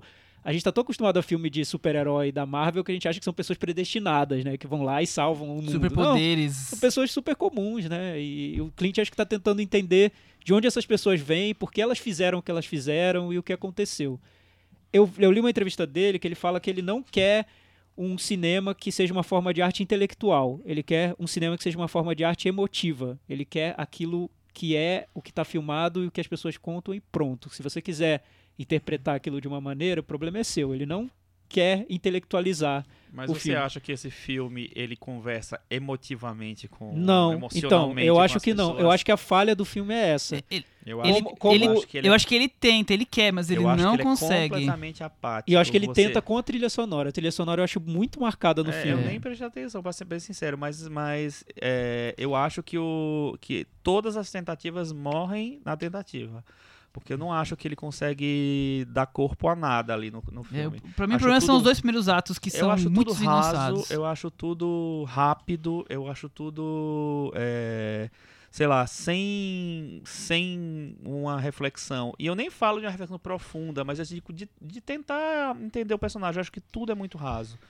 Eu acho Tudo que é ele não consegue entender porque a- eles os Porque não personagens dá pra entender, É, né? os e não dá pra entender, os personagens não querem mostrar muito sobre eles e eu acho que eles são limitados na essência deles. Eles são pessoas que não têm. Eu acho que se a gente chamasse os três aqui pra varanda e perguntasse Eles tudo isso, eles não Eles não diriam. responder. Sim. porque não, não tem, não, não vai muito além. Mas, enfim, mas são grandes heróis. Aconteceu, né? Eles estiveram presentes. Coragem, num- atitude, né? Sem dúvida. caso muito. E de onde vem a coragem? De onde vem a atitude? Acho que essa é Esse é a, que a gente questão quis do filme. buscar. Eu acho que é que ele. Por isso que ele trouxe os dois, dois atos É. tão desengonçados Desses ele dois fez. atos eu concordo, eles são muito desengonçados porque ele fica tentando buscar relações entre a- a- a- o passado E- dos personagens e o presente. Explicar o futuro que eles vão tomar de É, atitude. E aí que exato. o filme não encaixa. É, e é muito sim, simplório, Simplório, mesmo, né? Parece o, o Clint tá tomando sopa com um prato raso, em vez de ir lá embaixo no fundo e tomar. é, pegando bem de levezinho, tentando colocar só a camadinha das coisas e. a- Mas eu acho que ele Não traz, chega mas eu acho que ele final. traz uma, uma- um lado Mas a ideia é boa. Eu, eu não- acho que ele traz um lado da vinga. discussão que não tá rolando hoje no mundo que a gente vive. E ninguém quer que ela ocorra. Que essa discussão. O que é essa América republicana que votou no Trump? Quem são eles, né? É, são todos malvados? São todos idiotas? É, ou são todos inúteis para a sociedade? Então ele mostra três pessoas dessa América que fizeram algo muito útil para a sociedade, salvar uma multidão num trem em movimento, Mas né? que são idiotas. Não sei. Aí é o seu ponto de vista, Chico. Eu, eu tendo a achar que por terem votado no Trump, eu não sei se eles votaram no Olha, Trump. Mas, ó, pra não dizer que a gente não, sei lá, que eu não gostei de nada, assim, os personagens são tão rasos que eu não acho que a. a assim, são aquilo, eu não acho que a atuação deles compromete. Eu achei que eu, eu fiquei meio com medo, falei, meu Deus, atores amadores. Ah, eu que queria vai ser saber isso? sobre a atuação, Cris. Eu sei, é, eu assim, eu, sei lá, como o papel é aquele, eu não achei que me, me agrediu assim tanto. Falei, nossa, o cara tá fazendo uma puta burrada. Não achei que tava me agredindo tanto, a atuação era aquilo e tudo bem. E eu adoro a cena do trem, gente. Eu tava Não, a eu- cena eu do trem é muito boa, eu é acho, muito boa. sim. Eu tava reclamando o filme inteiro, resmungando. Cena do trem, eu fiquei tensa de verdade. Achei, acho a cena do trem muito boa. E mas- você não acha, Cris, que teve, já que você gostou da cena do trem, que tem um acúmulo ali de tudo que a gente viu antes com aqueles personagens meio. meio- muito comuns, muito gente como a gente. Gente a, quem da gente, eu acho, né? Não é nem gente como a gente, são pessoas limitadas. Quando ocorre a cena do trem, a- aquilo traz um elemento diferente pra essa cena. Talvez, talvez. Porque- não sei, eu sei que a cena é, é- de repente eu, eu não parava de reclamar do filme, não parava de reclamar, de repente eu calei a boca assim e falei, nossa, Eu meu acho Deus. boa essa cena. E quando eles avançam no terrorista, me deu um- um- a sensação de que aquilo era possível mesmo. Um realismo muito marcado. Ah, sim, mas p- até porque tudo que ele explica dos personagens até então, é, você vendo ali, você não se surpreende que eles tomem atitudes é, tão de tanta bravura, né? E, e eu acho que a cena realmente é, é boa, a sequência fica meio eletrizante o que vai acontecer, até porque eu não sabia nos detalhes quantos que morriam, quantos que não morriam. A então... sensação pra mim foi que o filme tá acabando. É. galera. teve isso, não, Chico, teve eu isso. tive essa sensação quando o trem chegou. O trem chegou, eu falei, ah, ainda bem que o trem chegou. Mas enfim, porque essa parte toda da viagem deles Eu não- eu não- pela Europa, é- é muito maçante, chato, né? né? É. Mas- E aí depois que o trem, enfim, que acaba a sequência do trem, vem uma sequência também meio lamentável e aí, sei lá. É, eu acho, olha, eu sou contra ficar usando é, essas imagens reais, assim. Eu acho que. Por quê, Chico? Eu acho que tem que ter uma justificativa muito boa, assim. E eu acho que ele usa da maneira mais chata, tradicional possível, que é no final do filme, pra, Sim. sabe? Ah, eu, Ah, mas eu aquilo eu, já acho que é muito o desgosto. cinema dele. Ah, Eu- na- não ah, me surpreendeu não sei nada, se é eu muito acho. o cinema dele. Eu é muito na. na... Quando é essa questão do Exaltação. militarismo, assim, do heroísmo. E, Michel, você gosta muito do American Sniper, né? Eu gosto muito do American Sniper, porque eu- eu acho que o American Sniper, ele, ele vai tão fundo no personagem que você capta muito mais do que nesse filme as crenças dele, o, o- quanto o, o Clint ali tá discutindo a questão de ser militar, de ser herói e dessa América armamentista. Eu gosto muito. Eu acho que nesse ele não discute essas Então, coisas. é isso que eu ia falar. Eu não gosto do American Sniper, mas perto desse eu acho uma obra-prima o American Sniper. Porque esse daí eu acho que eu. Eu que não gosto do American Sniper, queria ter visto o American Sniper nesse filme. E eu não vi nem uma ponta. É, porque eu acho que esse é mais. Eu vejo mais como uma experiência, na verdade. Um filme mais experimental mesmo. Eu não acho que deva nem ser comparado com um filme não, em que ele só- coloca um ator pra É, é interpretar só a um questão do, personagem. do tema de, de armamentista e Estados Unidos É, que eles sim, se unificam, concordo. né? Só Mas acho aí. que ele quer ir mais no, no mínimo, no, no, no ponto. E, e tirando os ornamentos de tudo até chegar no ponto básico ali do, do que é o herói, quem é essa pessoa, né? É, mas eu acho que ele precisa desenvolver isso. Eu acho que ele precisa contar direito, pelo menos. Se, se que ele queria ser fa- fazer uma coisa mais direta, mais. é, como é que chama? Curta e grossa, beleza, tudo bem. Mas, tipo Sully, eu acho que Sully vai direto ao que ele quer, entendeu? Eu nem acho o Sully tão bom, mas eu acho que ele vai direto ao que ele quer. E nesse não, eu acho que ele se refugia nesse formato diferente e ele não consegue nem dar conta do que é da, da proposta dele. Pra mim é esse. Vamos pro Metavaranda? Vamos e aí, lá? Cris? Três e meio. Meu Deus. É, eu dou 3,5. E aí você, Thiago? Eu vou Vamos levantar essa nota um do... pouco, Vamos, vamos levantar a levantar, nota. né? Pelo amor de Deus. Vou dar nota 6. Eu acho que é um filme super errado, mas eu acho muito interessante. Eu não consigo parar de pensar nele. Eu quero até ver de novo. Mas eu sei que é um filme meio inerte, assim. Difícil de ver, né? Não... Dá É, pra não, ver que mas- tá errado. Mas, É. Mas eu acho muito interessante. Ele gera uma curiosidade mórbida, Mórbida. vamos dizer assim, né? Pensar que os caras estavam lá, reconstituíram. Que E são como, e como mesmo. cinema também, como, roupa, como uma enfim. curiosidade cinematográfica mesmo. Pra quem gosta de cinema e, e de experimentos com formatos, atores, é, é um. O filme vai além do que a gente tá vendo por aí. É um exercício. O, o nosso colega Felipe Moraes, no, no texto que ele escreveu, ele, ele falou assim: é de, é de certa forma um filme único. E eu acho que é de certa forma mesmo. Mas eu É. acho único. É, eu acho muito ruim o filme. A Dor vai dar dois. Com isso, o nosso querido 1517 Trem para Paris ficou com 38 no Metavaranda e ele caiu da varanda. Foi uma queda horrível. Foi, foi. Ele Nossa tá senhora. mais machucado do que o personagem lá que sai do, do trem, tudo ensanguentado. E Eu vamos acho- agu- aguardar os comentários dos fãs de Clint, ó. Escrevam lá no nosso blog cinemanavaranda.com. Estou Queremos ansioso saber pelo o que Cantinho vocês do Ouvinte acharam do vem. filme. Pô, mas eu sou fã do Clint. Mas eu também sou. Não parece, gente. Não parece. Não, tá parece, parecendo. Mas não sou desse daqui. Ouçam o episódio 52 que vocês vão ver que a gente gosta de muitos filmes do Clint. Vamos mudar de assunto, mas continuar nas estações e nos vagões. Agora vamos para Nova York, né? O trem- Passageiro, o filme do Jean Colette Serra. Acho que é o primeiro filme que nós vamos falar dele. Acho que a gente falou do Agarrasa em alguma recomendação. É, eu não acho foi que tema, sim. tema, Será né? que não? Não foi tema, não? Acho que é Eu o que primeiro foi. tema que a gente É. traz do, do Collet. Vocês gostam do cinema de Jean Colette Serra? Eu Serra, sei lá como é que fala o nome delícia, dele. muito legal, demais. Acho que filmes envolventes, filmes que querem ser cinema de entretenimento sem nenhuma outra pretensão. E eu acho que ele é um grande diretor de entretenimento. Vamos pontuar então? Desconhecido, Sem Escalas, Noite Sem Fim, Águas Rasas. Acho que são esses? Não, ele começou com A Casa de Cera, o remake da, da, da. Casa de Cera. Esquecemos do, do, do ápice da é carreira vi, dele, um filme de vi. terror que o Michel, se não viu, tem que ver. Que tem uma, ma- uma Hoje, cena depois da gravação do podcast, É. qual o nome do filme, Chico? A Casa de Cera. Não, o seguinte. Ah, o quê? Qual? A órfã. A órfã. A órfã. Não vi também. Não, a órfã é. Eu só vou ver se tiver no avião, tá, gente? A órfã Será que tá é escalado lá? delícia. É cinema delícia em sua mais. Acho que é o filme que já mostrava ali que não existe limite pra imaginação do nosso amigo diretor João Colette Serra. Tudo é possível, né, nos filmes dele. Muito É bem, verdade. então. E você, Thiago, você gosta do Eu cinema gosto, dele? eu gosto. Eu, eu acho que. Eu sinto se eu gosto com certa reticência. Não, não, eu, eu, eu acho que ele filma bem, ele tem essa, isso que o Chico falou de uma maneira apaixonada de filmar é, ação, terror, cinema de gênero. Tem uma imaginação sem freios, pra mim já, já tá partindo do. Ah, Nossa, ah, ah. Já tá essas- partindo do, de um ponto que pra mim já, já, já é admirável mesmo no, num diretor.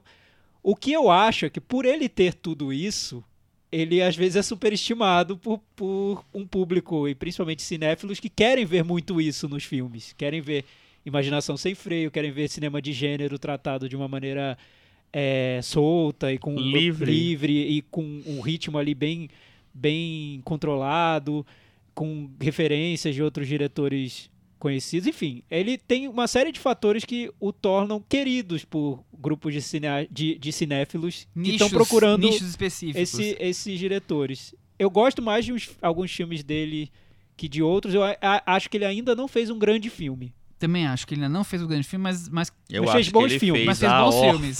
é, A Orphan é, é meu guilty pleasure. Nossa, não, não, mas muito todos os divertido. filmes. Eu, eu fiquei pensando isso ontem assistindo o filme. Eu falei assim, gente, todo filme dele é o Guilty Pleasure do ano.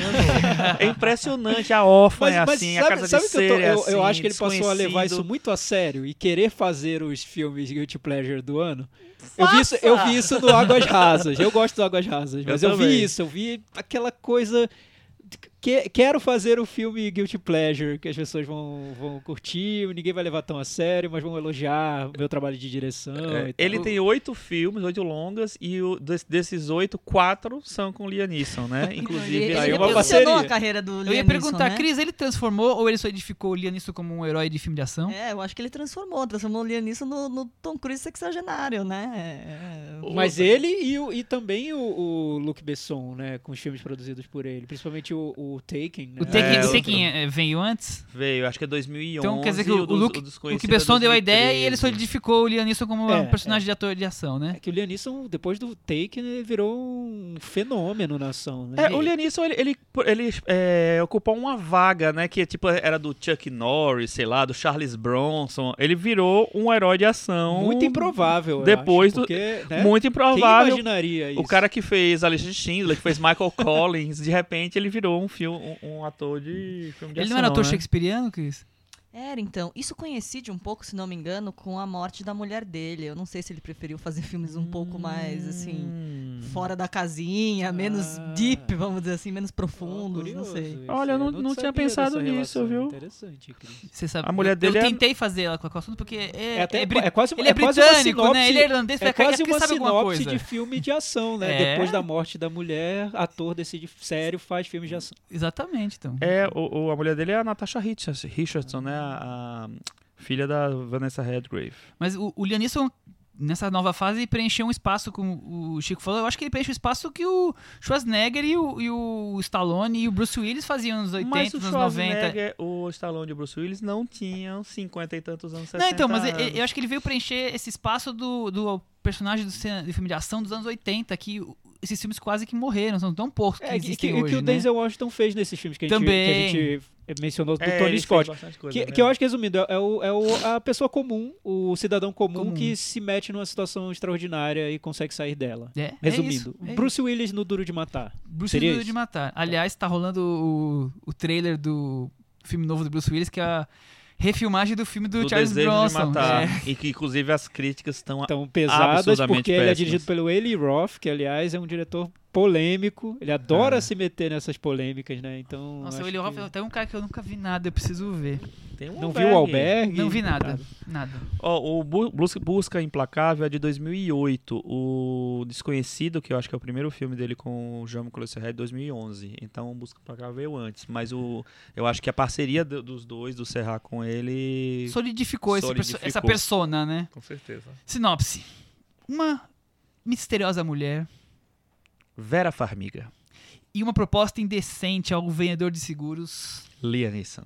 durante a usual viagem de trem de volta para casa. Encontrar um passageiro em troca de uma boa quantia de dinheiro, mesmo que possa colocar esse passageiro em perigo, Thiago Faria.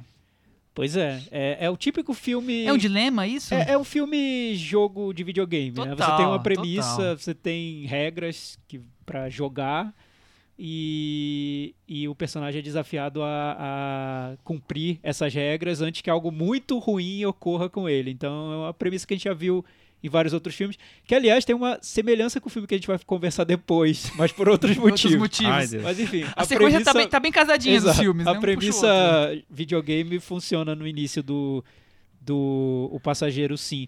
Antes de começar a trama, eu acho que o Jean Collet Serra faz uma sequência ali, a sequência inicial, que é mostrando a rotina do personagem do Liam Neeson, que todo dia faz a mesma coisa, pega a mesma linha de trem, é, de maneiras sutilmente diferentes. Eu achei incrível essa sequência, viu? Eu acho que o diretor mostrando ali que ele pode ser até um discípulo do De Palma. O De Palma adorava fazer isso nos filmes dele, né? Abrir com uma sequência Não, cinematograficamente eu também acho muito criativa. super Filme legal. bem montado. É, Aí, Chico. outra, outra, outra fica, questão. fica aí a, outra a comparação, né? alfinetada do Chico. Por outro lado, quando o filme quer ser dramático, a questão dele do trabalho, o encontro dele no bar, ai, ali tão. É, é que tão aí o, fi- o filme tenta construir o personagem, né? Mostrar que ele tá tão cheio de problemas financeiros que talvez justifique essa vontade dele de entrar nesse jogo. Exatamente, mas eu acho tão insosso essa sequência. Eu gosto, eu É. gosto muito, como você falou do começo, essa, essa montagem brincando com os trens, mas quando tenta montar a historinha, montar o alicerce, fala, ai, vai logo pra parte de ação, que essa parte tá Mas eu chata. acho um pedágiozinho só, Michel. É um pedágio, Eu mas tem que- gente que sabe fazer bem esse pedágio e o Serra, pra mim, não sabe fazer bem esse pedágio. Mas, eu querendo por outro dizer. lado, é, é interessante não. ter um personagem tão realista dentro de um filme de ação, né? Uma pessoa que tá sofrendo com a crise econômica, e É, tá tentando é, ali ele, ele contas, tenta né? dar uma, um, pe- um peso né, maior para o personagem, assim. É, e, e aquela sequência em que ele. Não pode. Não, é spoiler já, né? Mas Deixa pra depois da começo, varanda. né? Depois é verdade, varanda. do buraco do spoiler. Inclusive, eu e a Cris, né, estamos começando a tem buraco do spoiler hoje. hein? é, né, Cris? Tem, tem. Gente, É. Tem, Tá. tem nos dois, E no- aí? no, no a seguir também certeza que tem. Enfim, é, eu acho interessante ele querer dar essa, essa esse background pro personagem. E mas o que importa mesmo do filme do Serra é a ação em si, né? Eu acho o filme que ele tem vários momentos eletrizantíssimos assim, muito legais. Depois, é, daí tem umas barrigas também, mas eu acho que no geral ele vai muito bem. eu acho que é aquele tipo de filme que a gente sai lembrando de três cenas que são incríveis e- e não, e não necessariamente do filme como um todo, né? Tem uma que é uma briga com a guitarra. Eu que adoro achei essa cena. Muito legal. Adoro essa É, cena. dá pra ver que ele se empenhou mais na construção de cenas avulsas do que no filme como, como um todo. Eu Eu, acho o roteiro do filme muito. Não, roteiro bem, bem qualquer é, coisa, qualquer é, é, nota. É porque o que eu acho é o seguinte: eu gosto do Águas Rasas, que é o filme do tubarão. E o filme do tubarão dele é super simples: é uma mulher não perseguida roteiro, por um tubarão não precisa ter roteiro. na né? praia. Não. Presa numa pedra. Tem roteiro. Tem Ah, roteiro. sim, mas é- várias só que é situações. mas é Só pouco, que, né? só que é, é um roteiro tão, tão aberto a, a- é, que o mais importante é a ação. Ele deixa a ação em primeiro plano dentro do, do roteiro, da trama em si. Esse eu acho que é um roteiro que quer aparecer muito. Tem muitas reviravoltas, tem muitas explicações, tem uma Mas conspiração. tem- eu, É, eu achei então, Tem uma que ia travando. característica de alguns filmes dele, tipo Desconhecido, tem muito roteiro. Sim. Me lembra muito O- desconhecido esse, mas É. é, Você acha? tem- Nossa, eu tem- acho desconhecido tem um roteiro mais bem amarrado. Assim. É, me, me lembra, não quer dizer que eu, que eu É. goste tanto um quanto É. o Mas, outro. por Eu exemplo, que aquele filme que ele fez do depois do, do avião, que do avião eu acho que também é bom Non porque ele deixa Avião mais sem mais- escalas. sem Sem escalas, que eu escalas. acho que ele deixa mais aberto e a ação tá em primeiríssimo plano. Mas depois ele fez um que até é o Noite Sem Fim. Noite sem fim, que eu acho que aí é roteiro chega a ser maçante mesmo. É, eu acho, O eu acho Noite os dois mais fracos é um deles são exatamente esses, é um passageiro e é Noite um Sem dos poucos que eu, não, que eu, não, eu comecei a Noite ver, Sem eu achei Fim. chato, eu parei e não vi nunca mais. É, não, ele não, não é um grande filme. Eu, é, esse, esse realmente é um. tal- Talvez eu não posso falar porque eu não vi o filme inteiro, mas assim, me pareceu um filme bem, bem fora do prumo pra ele. Mas eu acho que esse, ele, ele tem uma estrutura que ele vai te entregando já em que momento o, o- você vai chegar nos personagens que são realmente importantes, em que momento esses personagens são só pra preencher lacuna aqui e eu acabei me desprendendo do filme. É diferente que o Chico falou que tem várias cenas que ele ficou eletrizado, eu só fiquei na da guitarra. As outras cenas eu achei bem, ah, já sei o que vai acontecer. Eu sei que vai acontecer isso, isso, Ah, isso que é, Comigo foi a reação achei muito diferente. telegrafado, sabe? Ah, essa primeira hora do filme vai acontecer esse tipo de cena, eu já tô esperando. Então esse, esse personagem já sei onde vão parar. eu Então, achei pra mim, muito pra fraco mim, eu, eu achei, eu gostei muito disso porque, porque totalmente diferente de você, porque eu fiz, nossa, que legal, vai ter, vai ter os suspeitos, nossa, que demais, sabe? Aí comecei a ficar empolgado, vamos lá, quem, quem são eles e tal.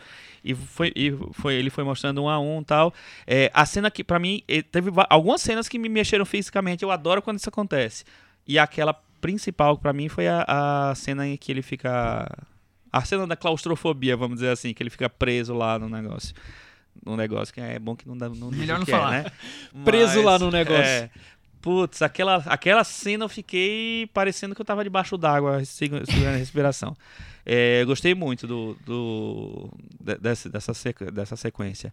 É, agora, só um, um parênteses. Vocês perceberam que tem vários atores conhecidos é, espalhados pelo filme?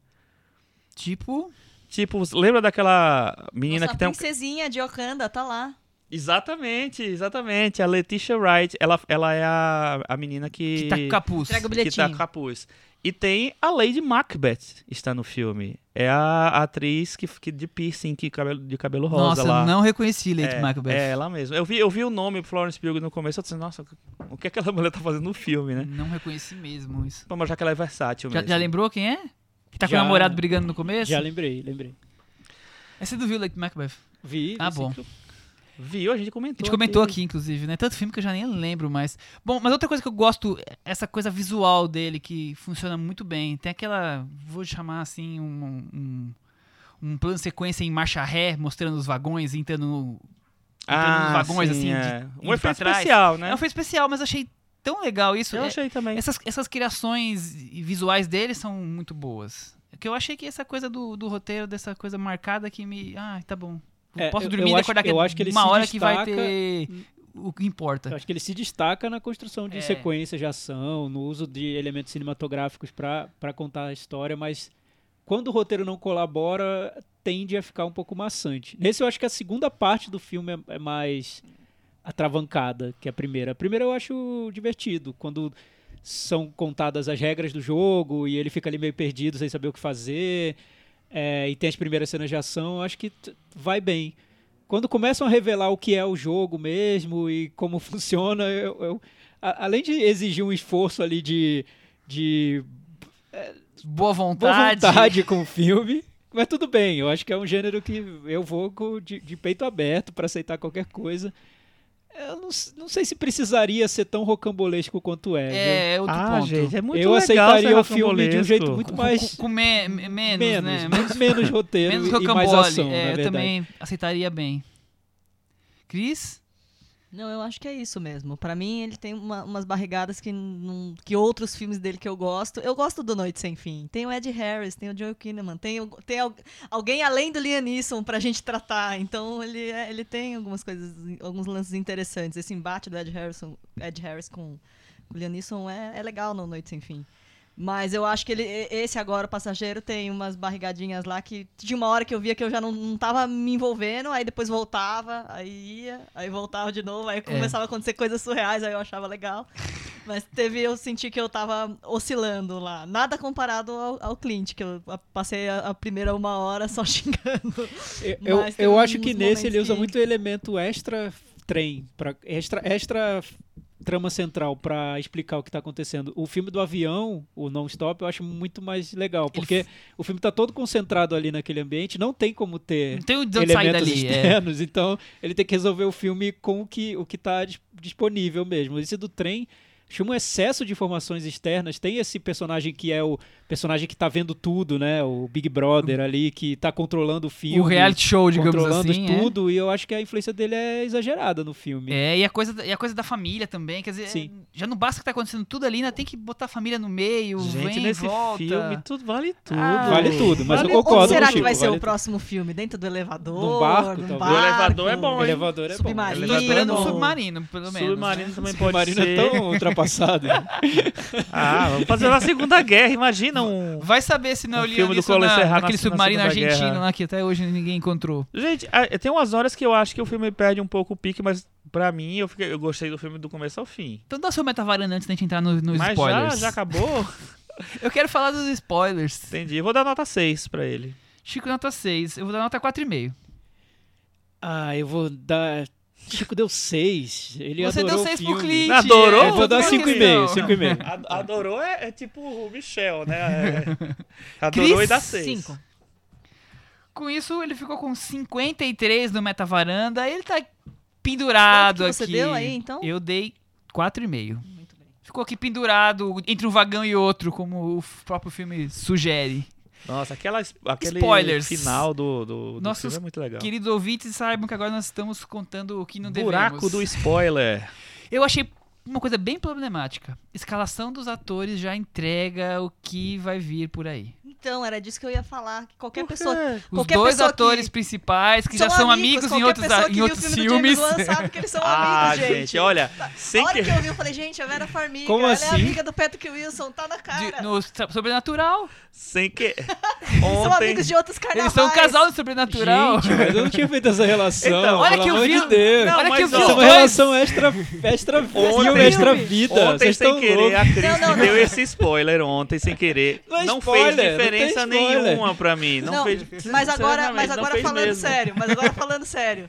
O fato de você dele estar lá conversando com um ator que é famoso naquela hora no bar, você já sabe, fala, pô, o Patrick Wilson não veio aqui só pra tomar cerveja, né? Daqui a pouco ele volta. É, É, eu, eu, na verdade pensei, eu acho Daqui que a o pouco ele Patrick volta, Wilson Então, só não veio pra tomar tomar cerveja. Eu tava brincando é esse o ponto. eu queria amigo da Gente, Vera Farmiga. mas- Quando você tem mas- vários atores, atores Mas coadjuvantes, tem também. um grande, você sabe que ele vai voltar e vai ser o vilão, vai ser alguma coisa muito mas importante da mas história. tem o Samil também no filme. Também, mas o sabia, Sam Neill não. aparece- Mas o Sam Neill você não mal é amigo reconhece. da Vera Farmiga, hein? Invocação do mal. Invocação do mal é sobrenatural. Por sinal, exatamente. gente, contratem a Vera Farmiga, ela tá precisando fazer uns filmes legais, gente. Ela é muito boa, né? Ela é muito boa. ela tem uma presença, e ela eu- sumiu eu um gostei pouco do, do coisa, Eu acho né? que ela seria a nova Kate Blanchett Não, até. pois Se é, fosse não, bem é, apro- se é tivesse bem boa. aproveitado. Você vê o. Eu revi o trailer Menos, depois. né, gente? E o trailer é só Deixa eu ela. sonhar, né? eu Michel, acho ela deixa eu- boa mesmo. O trailer é Não só a Kate ela. Blanchett. É, eu, revi, eu revi o trailer e o trailer é só ela. O trailer é ela e o Liam Neeson. E não tem tanta participação assim dela. É meio triste. Ela é incrível mesmo. É que tem a performance vocal dela também, É né? verdade, é verdade. Pois então, eu Mas é achei isso. isso. E fora que o, o filme tem as cenas de luta pra lá e pra cá, tudo mais. Depois que o trem descarrilha, eu acho completamente maravilhoso aquele trem desnecessário. Não, o que vem depois. sequência é maravilhosa. Eu Maravilhoso, achei- maravilhoso. Nossa, é É, incrível. o que vem depois eu também não Mas o gostei. que vem não. depois é um acho problema. É, é, Mas a sequência do trem eu, eu, eu acho gostei. que o que vem depois ele podia ser muito mais é, con- é, condensado. Assim, eu acho que tem é que é muito grande aquela, aquela sequência. Parece que tá vindo outro filme ali, que não. É porque, é porque casa às, vezes, às vezes dá a impressão de que o- ele é o diretor que a gente. Que, sei lá, que muita gente quer que ele seja, que é o diretor que só quer fazer filme de ação e adora filmar a ação, mas os filmes dele dão a entender que ele quer algo mais, né? Que ele quer também ser o diretor de tramas intrincadas e Será? revelações. Eu não sei, É porque eu acho que eu- tudo eu- isso, né? Você pra falou que uma essa palavra parte que eu final? acho que se aplica a todos os filmes dele e eu acho que, que tem a ver com esse negócio, assim, eu acho que ele é rocambolesco mesmo, ele não tá nem aí, então toda a história é um... Sabe, é, Mas acho, acho diferente, o- é o que eu tô tentando Ah. aqui, é porque é difícil a improvisação aqui, enquanto o Chico fala, tentar pensar na, na Ah. palavra. Acho que é diferente o rocambolesco do você usar sua imaginação com, dentro de uma trama limitada ali, de, de possi- com possibilidades limitadas, num cenário limitado. não tô entendendo o que você quer Por dizer. exemplo, é, Águas Estamos Rasas é um, spoilers, pode Águas falar. Rasas é uma mulher perseguida por tubarões. Ele só tem isso, não tem mais o que fazer, não pode. É, sei lá, ele não, ele não pode ir para uma nova dimensão, Não vai planeta, inventar um pegar uma nave espacial. é, não não vai tem como. É inventar aquilo, nada, aquele é. cenário limitado, e dentro daquilo ele usa a criatividade dele. Outra coisa é você criar uma grande teoria da conspiração fora daquele oceano que foi responsável por levar os tubarões até a mulher. Sabe, esse tipo de rocambolesco que eu acho um Mas, pouco. mas o que eu acho desnecessário. é que, é que ele, ele se só faz uma, uma traminha clichê, ele, ele se apropria de todos os, Sim, os acho clichês que do sim. gênero. E pra mim isso tá ótimo. E- Se e- fosse só então, isso, eu adoraria. É porque a gente já vê o filme esperando isso, né? Acho que esse Sim. não é o problema. Porque É. a gente quer ver a questão visual, as É, a cenas de quer luta, ver a as cenas de ação. É, a gente quer ver a o- ação. A atmosfera que ele vai criar. Isso não tem problema, o seu rocambolesco. O problema é, talvez, tenha um limite pro teu rocambolesco. Eu não chega chega, tudo que acontece, ele ainda precisa voar de um vagão no outro que descarrilha e. e Isso pra mim é mais. maravilhoso. Nossa, eu achei aquilo um tédio. Também, eu achei maravilhoso. Eu achei incrível. Mas é isso, vamos partir pro próximo. Vamos lá? Vamos Vamos, sair do acabou, buraco. vamos Vamos sair, sair do do buraco. buraco. vamos para um buraco da alma, né? Ah, Um buraco profundo, né? vamos falar de O Sacrifício do Servo Sagrado. Lembrando que trouxemos esse filme pra varanda atendendo a pedidos. Teve uns três ou quatro Sim. ouvintes que mandaram em momentos diferentes. Vocês não vão falar semanas. sobre o sacrifício do servo sagrado? Cadê o comentário da A varanda? gente ia falar no come... é, na estreia, acabou puxando Lady Bird uma semana antes e ele perdeu pra Lady Bird e aí passou. Mas aí os nossos ouvintes não deixaram passar em branco, hein, Chico? é, e nossos ouvintes que pediram esse, esse filme, a gente pode ser que decepcione vocês. Vamos esperar até o final. Bom, Yorgo Lantimos, diretor grego que surgiu aí em Cannes com Dente Canino. Ele tinha feito já alguns filmes antes, Acho que sim, né? mas ele surgiu pro Mas, mundo, é, digamos assim, com ele Dente Canino. quem e ele, é. E ele se, se tornou, digamos que uma a grande representação do novo cinema grego, um cinema que de festivais aí que tem outros diretores que estão ligados do mesmo grupinho, amigos, um escreve roteiro pro outro e tem, tem Ele- uma ele é estrutura narrativa principal, eu parecida. acho, ele né? é o nome que saiu, tanto que ele tá, é o segundo filme que ele tá fazendo já fora da, da Grécia. Ele fez o Lagosta, que foi indicado a roteiro original no Oscar, e agora ele está aí com esse novo filme que passou em Cannes na competição e ganhou o prêmio De roteiro. de melhor roteiro. Pro Thiago ficar. A cara do Thiago agora vocês perderam, tá? Mas imaginem. Eu não lembrava, eu não lembrava. Mas tá, tudo bem. Vamos para a sinopse. O cardiologista, Ai, peraí. Colin Farrell, Colin Farrell. casado com Nicole Kidman. e com filhos, que tem tido frequentes encontros com o filho adolescente de um paciente que morreu durante uma operação. Barry Keoghan. Esse gesto bondoso vai de encontro aos planos de vingança do garoto, quando a atenção dada a ele não é mais a mesma. Isso é um spoiler desgraçado, né? Mas tudo bem. Vamos Não, cortar acho que é- isso? não, acho que é uma premissa do filme. Não me Eu spoiler. acho que é uma premissa. Chico, também Eu vi não. o trailer e o trailer É. dava o indici- indícios disso. Então eu falei, não, então é, tudo falar. bem, Michel. Tudo bem. Eu exagerei desse filme, tudo bem. Esse filme Vai, pode, conta né? tudo mesmo. Então, gente, quer dizer que o, o Colin Farrell tá lá, tem uma relação próxima com o filho de um paciente que morreu nas mãos dele, no de operação, aproxima-se demais desse garoto e a coisa Desanda. desanda. Muito bem colocado. E aí, Thiago, o que que você achou desse, dessa construção? É um filme família, né?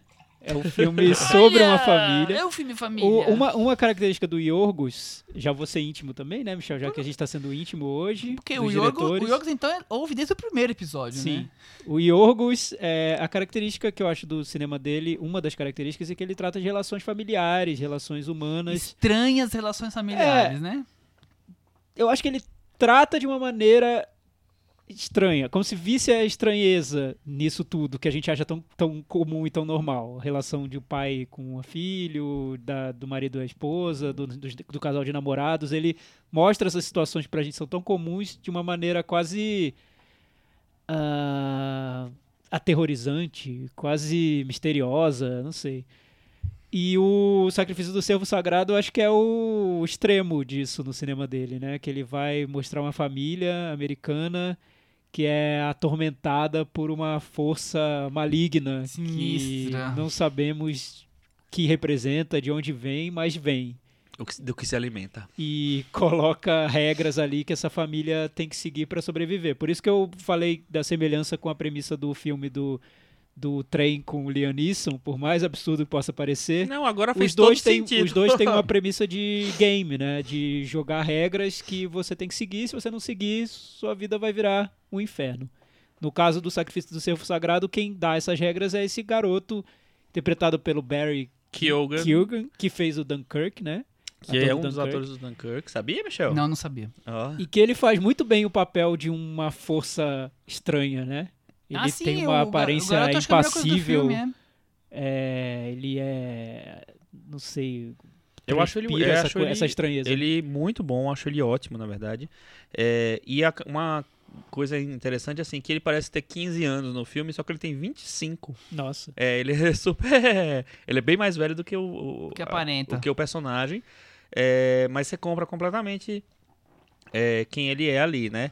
E eu acho que a construção desse personagem, da interpretação, na verdade, assim, eu acho muito boa e eu acho que salva o filme de uma nota zero, vamos dizer assim. Eita, já, já saímos daí, né, Deus. Chico? Já Opa. começou entregando. mas, é, mas eu acho, na verdade, que ele eleva um pouco o filme.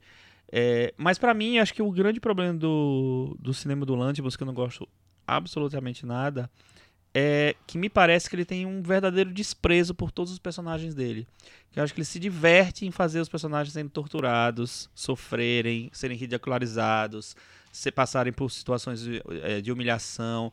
Eu acho que ele, ele se baseia, o Dente Canino é assim. O Alpes tem um pouco disso também. É o Alpes é dele, né? Nossa, o Alpes é horroroso. É, o Alpes eu acho é o melhor de todos, mas enfim. E esse filme, eu acho que tem, pra mim, um problema maior, porque é o seguinte: se nos outros filmes, que eram, eram filmes gregos, né? E ele se refugiava nessa embalagem de cinema grego atual, nesse, me parece que ele quer dar uma outra dimensão para a história que ele está contando. E eu acho que ele tenta se aproximar de um cinema grandioso, tipo um Kubrick, sabe? Na, na maneira como ele move a câmera, como ele usa a trilha sonora. É... Só que com essa. a- com a mesma premissa de sempre, que é meio que de ridicularizar e torturar os personagens. Isso me incomoda muito no cinema dele. Uma coisa que me irrita profundamente nos filmes dele é que todos os personagens, sejam quem for, tem sempre aquele tom metódico, aquela fala lenta, pausada. São personagens todos sem vida, sabe? Sem brilho. Em todos os personagens dele. Desde Lagosta, desde Canino, Alpes. É, os seres humanos não são assim. Você pode ter um personagem assim que você conhece. Agora, 50, eu acho tão artificial isso, um artifício tão falso, que eu já não consigo comprar os filmes dele por aí. Por mais que eu ache, por exemplo, o Lagosta, eu acho que tem ideias muito interessantes ali no Lagosta. É um filme que tem uma criatividade, que depois ele descamba pro cinema do Lantimos de sempre.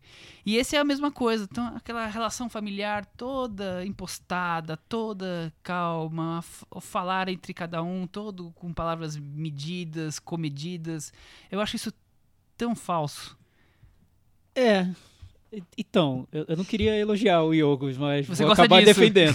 É, eu acho que isso até, vejo isso totalmente proposital no cinema dele. Não tem problemas com isso, porque acho que é uma opção dele. Ah, não, sem dúvida. É, é meio como se ele virasse para todos os atores e falassem: gente, vocês vão ter que atuar como os atores do filme do Clint Eastwood. Olhem lá o filme dele e atuem como eles. Ele, ele busca o opaco mesmo na- nas atuações, né?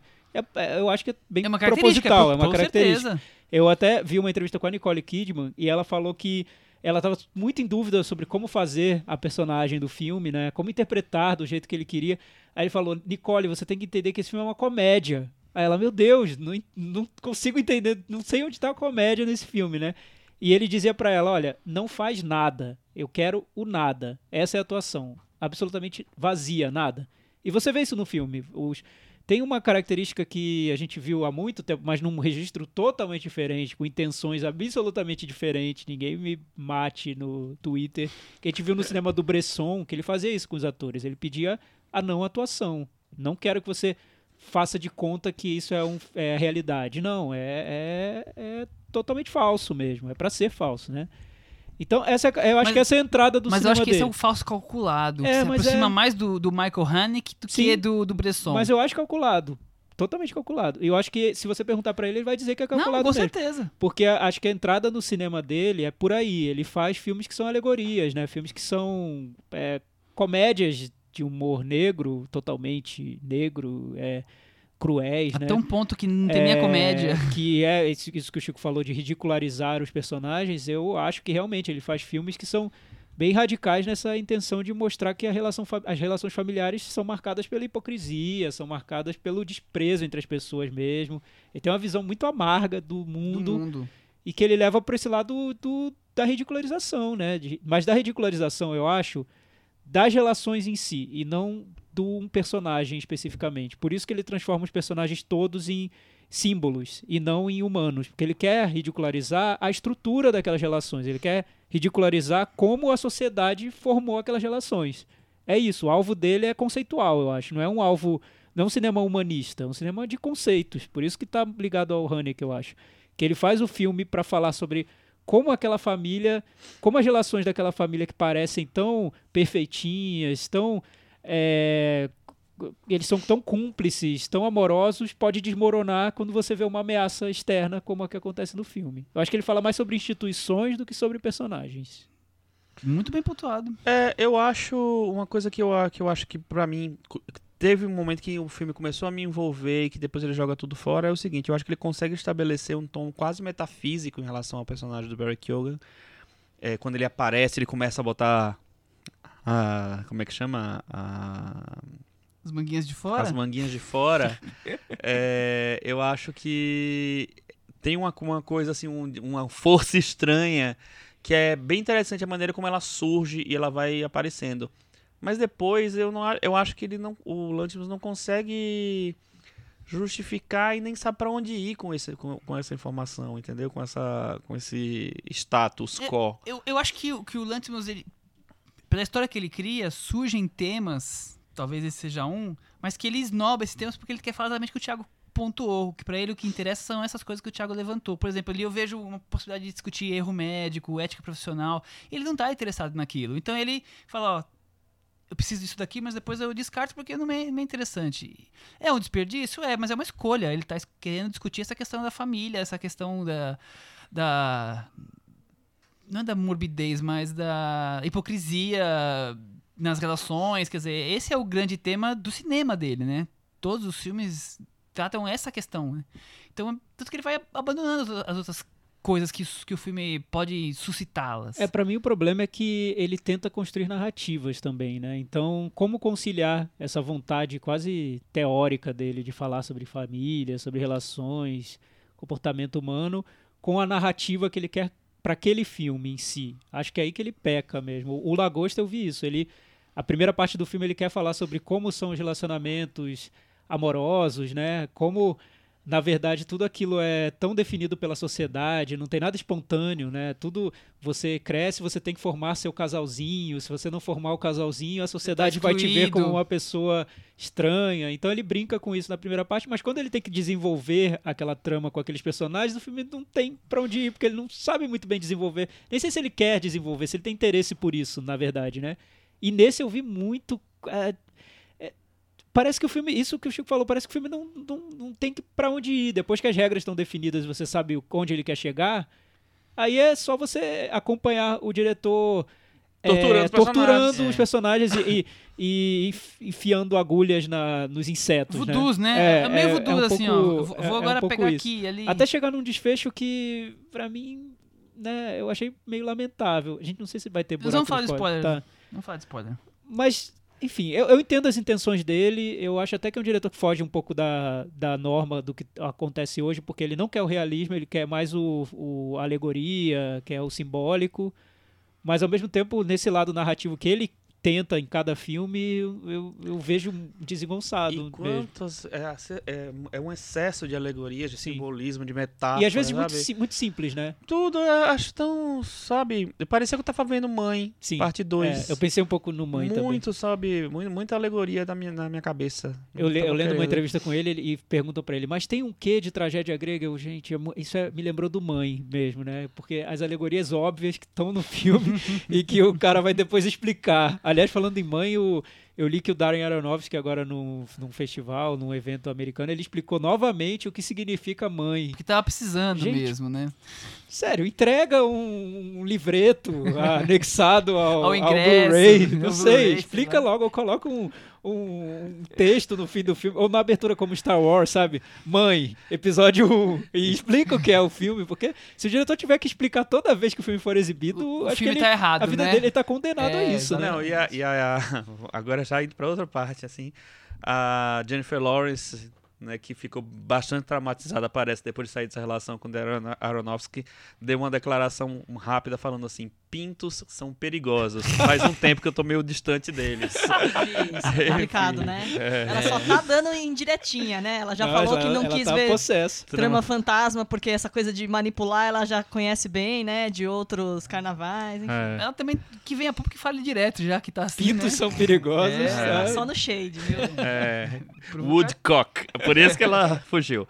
É, mas só voltando pro, pro Lantimos, eu acho que é, essa, para mim, essa, essa maneira meramente punitiva dele tratar os personagens, eu acho muito incômoda pra mim, porque me parece uma coisa gratuita, uma coisa de, um- eu acho que tem um certo exibicionismo nesse no cinema dele, não exibicionismo visual, se bem que nesse eu acho que tem também, mas um exibicionismo é, temático de criar situações chocantes pra tipo assim, a, pessoa assistir e dizer assim, nossa, que cara que pensou nesse filme, Não, sabe? é, então, é, é Eu algo, acho que é algo ele- que eu vejo meio manipulador, como o Lars von Trier faz. Então, mas eu acho que o Lars von Trier e o Haneck, que eu acho que tem uma, uma certa Esse, semelhança. um mundo dos três aqui, é, ó. eu, é, eu acho que eles têm uma consistência muito mais sólida. Apesar de eu achar que os dois têm altos e baixos, tem filmes que eu gosto muito do- de cada um dos dois, é, eu acho que eles têm uma certa consistência temática é, e de forma, né, de formato de, de filme. Eu acho que o Lantimos parece tudo uma grande brincadeira. É, eu acho que os dois, são mais, os dois são mais profundos que o Lantimos. Ele não é. Eu não vejo essa profundidade toda. Eu vejo essa É. vontade de provocar, de causar. É. Mas eu não, eu não consigo ver que ali tem uma camada de reflexão, de crítica social, além da. Ó, como as relações familiares são tão hipócritas, ou as relações socia- sociais são tão hipócritas. E ele vai levando tudo, as histórias de maneiras diferentes até a última in- instância, mas. Com uma ideia, mas o resto raso. É, ele, ele, ele vê a hipocrisia, cria uma situação limite e o resto do filme é só a tortura mesmo, é, né? é isso. Se ele soubesse desenvolver essa situação, quem sabe, além, né? né? no- no- nos próximos filmes, a gente não sabe. Mas eu, eu, eu percebo que ele para nesse, nessa premissa. Ele tem uma ideia muito interessante, curiosa, uma situação limite, e faz o filme a partir disso sem desenvolvê-la, né? Mas é, o que me incomoda é essa mão pesada dele, principalmente Hum. na direção, né? Porque quando você pesa muito a mão e se mostra demais na fotografia, nos planos, na, é, cria uma encenação tão pomposa e você não tem nada muito profundo pra dizer, é Pra ridículo. preencher essa encenação, né? Foi o que a gente falou em Mãe. Você cria toda aquela mise-en-scène, você tem, tem o que você tem ali é uma metáfora sobre a mãe natureza, né? Acho que tem um desequilíbrio na forma e no conteúdo. Metavaranda? Metavaranda, você sabe quem que faz a mãe do menino? Não. Vocês perceberam? Alicia Silverstone, a patricinha de Beverly Hills. Já não lembrava, ah, mas- Nossa, eu não sabia. Como faz tempo que eu vi, já não É lembrava. porque faz tempinho que ela É. tá- Ah, e lembrando que a gente, a gente jogada, não né? contou isso explicitamente, mas o filme se passa nos Estados Unidos. Apesar de ser do, de um diretor grego, é um filme nos Estados É, Unidos. E, e esse negócio de tragédia grega que você falou, ele realmente é baseado, inspirado por uma tragédia É, grega, o que ele né? diz é que ele ficou, Que é ele percebeu, é, ele disse que ele percebeu depois que ele tinha começado a escrever o filme, a semelhança com essa tragédia grega. Ah, ele sei. diz. É. né? Tava no Tava subconsciente ali, claro, dele. grego, Ah, né? tá a bom. mãe contava essas tragédias É. quando ele era criança Tava no... pra ele dormir. Aí Mamãe ficou... Lantimos chegava, "Ô, Eu nem filhinho." imagino que a mamãe Lantimos Imagina contava que, pro nosso que, amigo. que maneira... Que canção de Ninar que não cantava pra esse menino. Ah, Metavaranda, Chico Jesus. Firman. Metavaranda, eu vou dar nota 4. 4, dou nota 3,5, Thiago, e você? Eu vou dar quatro também. Com isso, o nosso querido O Sacrifício do Servo Sagrado ficou com 38 no Metavaranda. Empatou com o Clint. Empatou com o Clint. E agora a gente vai abrir pra aquele momento do spoiler. Que, Foi- tem- é, que acho que, temos acho a que esse falar? empate com o Clint é a nossa provocação com os fãs do É, Clint. Fãs do Clint jamais vão ouvir Não, o eles vão, podcast vão depois desse episódio. fuzilar na, Tá. na, na calçada. Mas então, spoiler. O que, que vocês têm a falar agora? Porque acho que os ouvintes queriam realmente era chegar no ponto final da E a história. gente destrinchasse o é, final. eu acho que sim. O que, que vocês acharam Eu acho dessa... que pode decepcionar nossos ouvintes, porque eu não vejo tanta coisa pra ser destrinchada na, na trama. O a grande vingança do personagem, dando didaticamente a história, é fazer o, o médico que ele supostamente acredita que, que cometeu um erro e o pai morreu na operação, tenha que sacrificar um próprio familiar seu como equiparação, Pois digamos é. assim. Esse é um jogo, né? E aí fica todo- todos os filhos e a esposa doentes e ele vai ter que escolher um pra ir pra outra galáxia, digamos assim, porque não pode viver pra E tem poder aquela cena ridícula do Colin Farrell dando Com a- volta. É, que é o com a clímax do filme, né? Acho- Que é o grande clímax do filme. É, porque a, o- a conclusão que ele chega é que é impossível tomar essa decisão. Escolher entre a sua Escolher, esposa ou né? os seus filhos, quem que eu vou matar essa poder salvar os outros dois. E, na verdade, no final, ele toma uma, uma decisão pelo aleatório. Randômico. É, por, por um sorteio, né? Quem, quem será que, que vai ser eliminado no paredão no do paredão, Iogos? exatamente. E então isso é Seria, uma, seria até uma, uma conclusão otimista dele em relação às famílias, que ele vê com, com tanto. de uma maneira tão amarga. que a, Porque, porque é durante tão todo hipócrita é, que depois você não consegue decidir, Não, então porque, na verdade não, não, é tão hipócrita durante assim. todo, é, porque durante todo o filme ele coloca questões assim sobre quem o personagem deve escolher pra sacrificar e por que ele deve escolher alguém pra sacrificar. Escolhe um dos filhos porque você pode ter outro filho. É, escolhe se sacrificar, enfim, é, tem, tem, ele coloca essas questões Variáveis. e no final a opção do personagem é pelo aleatório, né? Será que tem uma ponta de esperança ali na humanidade Como, desse tipo, personagem? é tão impossível eu decidir É. entre um dos meus membros da família que eu vou ter que fazer o primeiro que aparecer, né? No- Essa é exatamente a, a, A lógica. tragédia da Ifigênia. Essa é a que lo- é- tragédia da é, Efigênia. a- a- os, pais, os pais da Ifigênia, se eu não me engano, eles matam o tal do cervo sagrado, que é daí que vem o título. E é, a deusa da caça, a Artemis, fica puta com isso, porque matou o, o bichinho dela. Ela vai, agora você vai ter que me dar um, um dos seus Um dos filhos lá. seus. Senão vai acontecer alguma coisa que eu não lembro exatamente o que é. E aí ele tem que entregar a Ifigênia, vai lá. E aí, só que aí a Artemis fica com. Fica de boas com a Ifigênia, aí transforma ela numa deusa, numa semideusa, que numa isso vai estar na assim. continuação então do Isso do vai estar no Sacrifício É, Sagrado eu, eu- 2. eu entendo as pessoas que amam o filme por conta desse desfecho, né? O, que- o problema é que o que vem antes a- até chegar nesse ponto, né? Que a gente já que- discutiu eu acho antes. que, que o. Mas eu entendo essa o- tragédia grega e essa essa coisa metafórica aí que ele Eu, cria. eu, eu acho que tem que o filme tem vários pontos que podem pegar as pessoas, que pegam realmente as pessoas. É, desde a da ambientação toda do filme, a temática do filme e tal. Nenhum desses pontos me pega. Mas eu entendo que, que as pessoas se envolvam com isso. E até porque é um diretor que está se construindo. Tem quatro filmes deles que já rodaram, dele que já rodaram aí. Então as pessoas veem uma certa unidade nesse no, no cinema dele. É ok, beleza, mas eu não acho. E como a Acho gente bem já ruim. disse antes, acho que no episódio do Nolan ou do Aronofsky, a ambição é muito atraente, né? Ah, a ambição cria um culto por diretores que que se mostram muito como se eles tivessem algo muito importante para contar, E algo muito radical. radical e extremado, né? é isso aí, né? É, E, e é o isso- extremo de uma coisa, né? Matar um, um Pois membro é. da família, quer dizer, é o extremo isso, né? É. Mas eu acho que até ele já fez filmes mais Ah, eu achei que ele já, já- ele já coesos, né? É. o, pró- o próprio Dente Canino. Eu também acho. Que, que eu, não, eu não, não gostei muito quando eu vi, porque eu acho que ele manipula tudo no filme, né? Absolutamente tudo. Mas eu acho que ele já tinha resolvido tudo no Dente Canino. Tudo volta ao Dente Canino É, e o Dente Canino tá, me- tá melhor resolvido. No final das contas, o filme dele, dele tá sempre voltando pro Dente Canino. Sim. E o Dente Canino até que surgiu numa, numa época, também eu acho o filme, tem várias ressalvas do filme, mas eu, uma época da questão daquelas, daquelas casos de a família trancafiada, Sim. com o pai abusando sexualmente da família por 10 anos, 20 anos. O, o filme tem esse tema ali e acabou surgindo, acho, talvez por coincidência, talvez por planejado, no momento que isso estava sendo discutido na, na mídia, né? Então isso é um pouco a favor, mas os outros filmes deles todos estão estão girando em torno de- do que ele já construiu em Dente Canino, né? E ele construiu melhor, eu acho. Também. Acho que esse é o problema. Era- se ele estivesse aperfeiçoando ou, ou ampliando, enfim, não sei. Tem mais dinheiro e tá ficando, e tá ficando mais raso. É, acho que E falta lembrando ideia que ele também. é um diretor que é consagrado em Cannes. Dante Canino ganhou um certain regard naquele É, ano. ganhou. Ele ganhou de novo agora esse ano o, o coisa. O Dante Canino concorreu ao Oscar de filme estrangeiro, né? Então tem muitos. Ele Muitos é um cara premiado, vamos dizer assim. Recomendações? O que, que vocês têm aí pra recomendar para Ah, os ouvintes eu quero semana? recomendar um episódio do nosso podcast. Eu não lembro o número, o Michel vai aí nos arquivos da varanda para procurar, que é um episódio sobre o filme Aquários. Que a gente trouxe o Ailton Monteiro aqui para discutir. Por quê? O que aconteceu? A Globo decidiu exibir Aquários nesse sábado.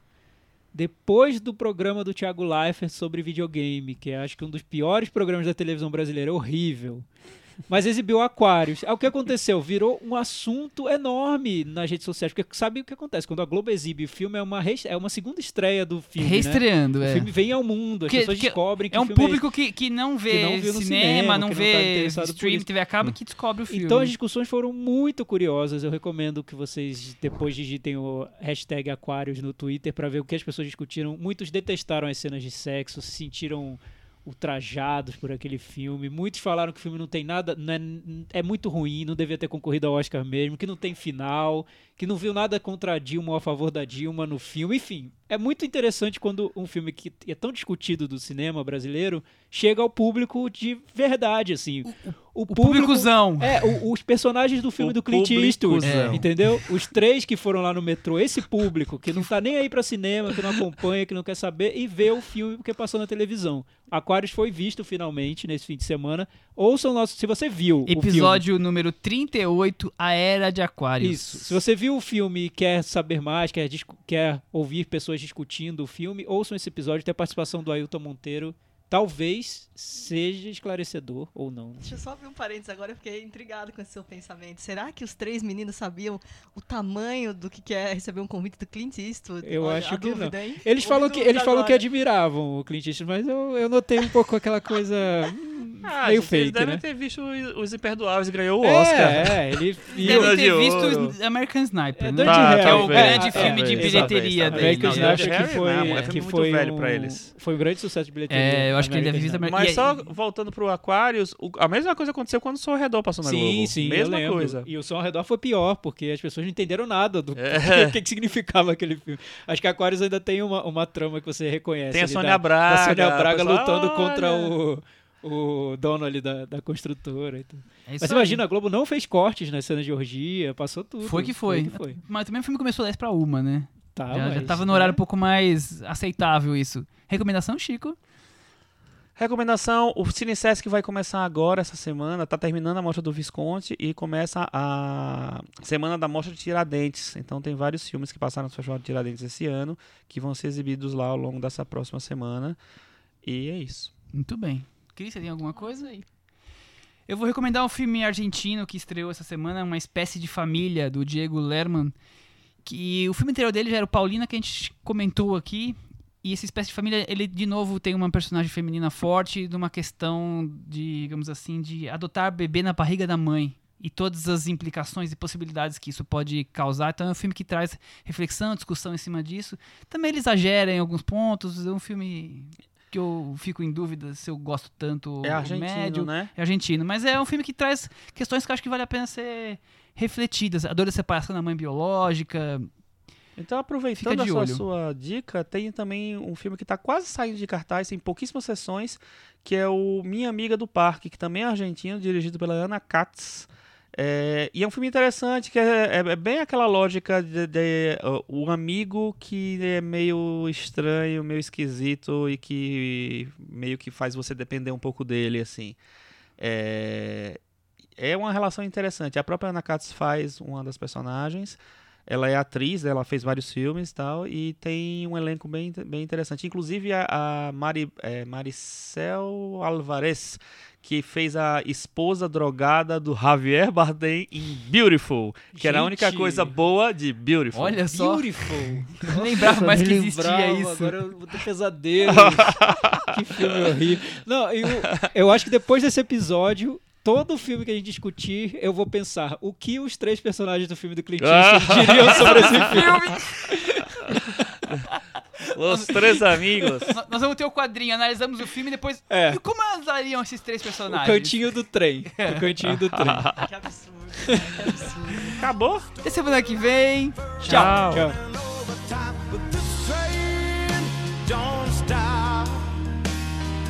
But don't stop. This train don't stop there anymore.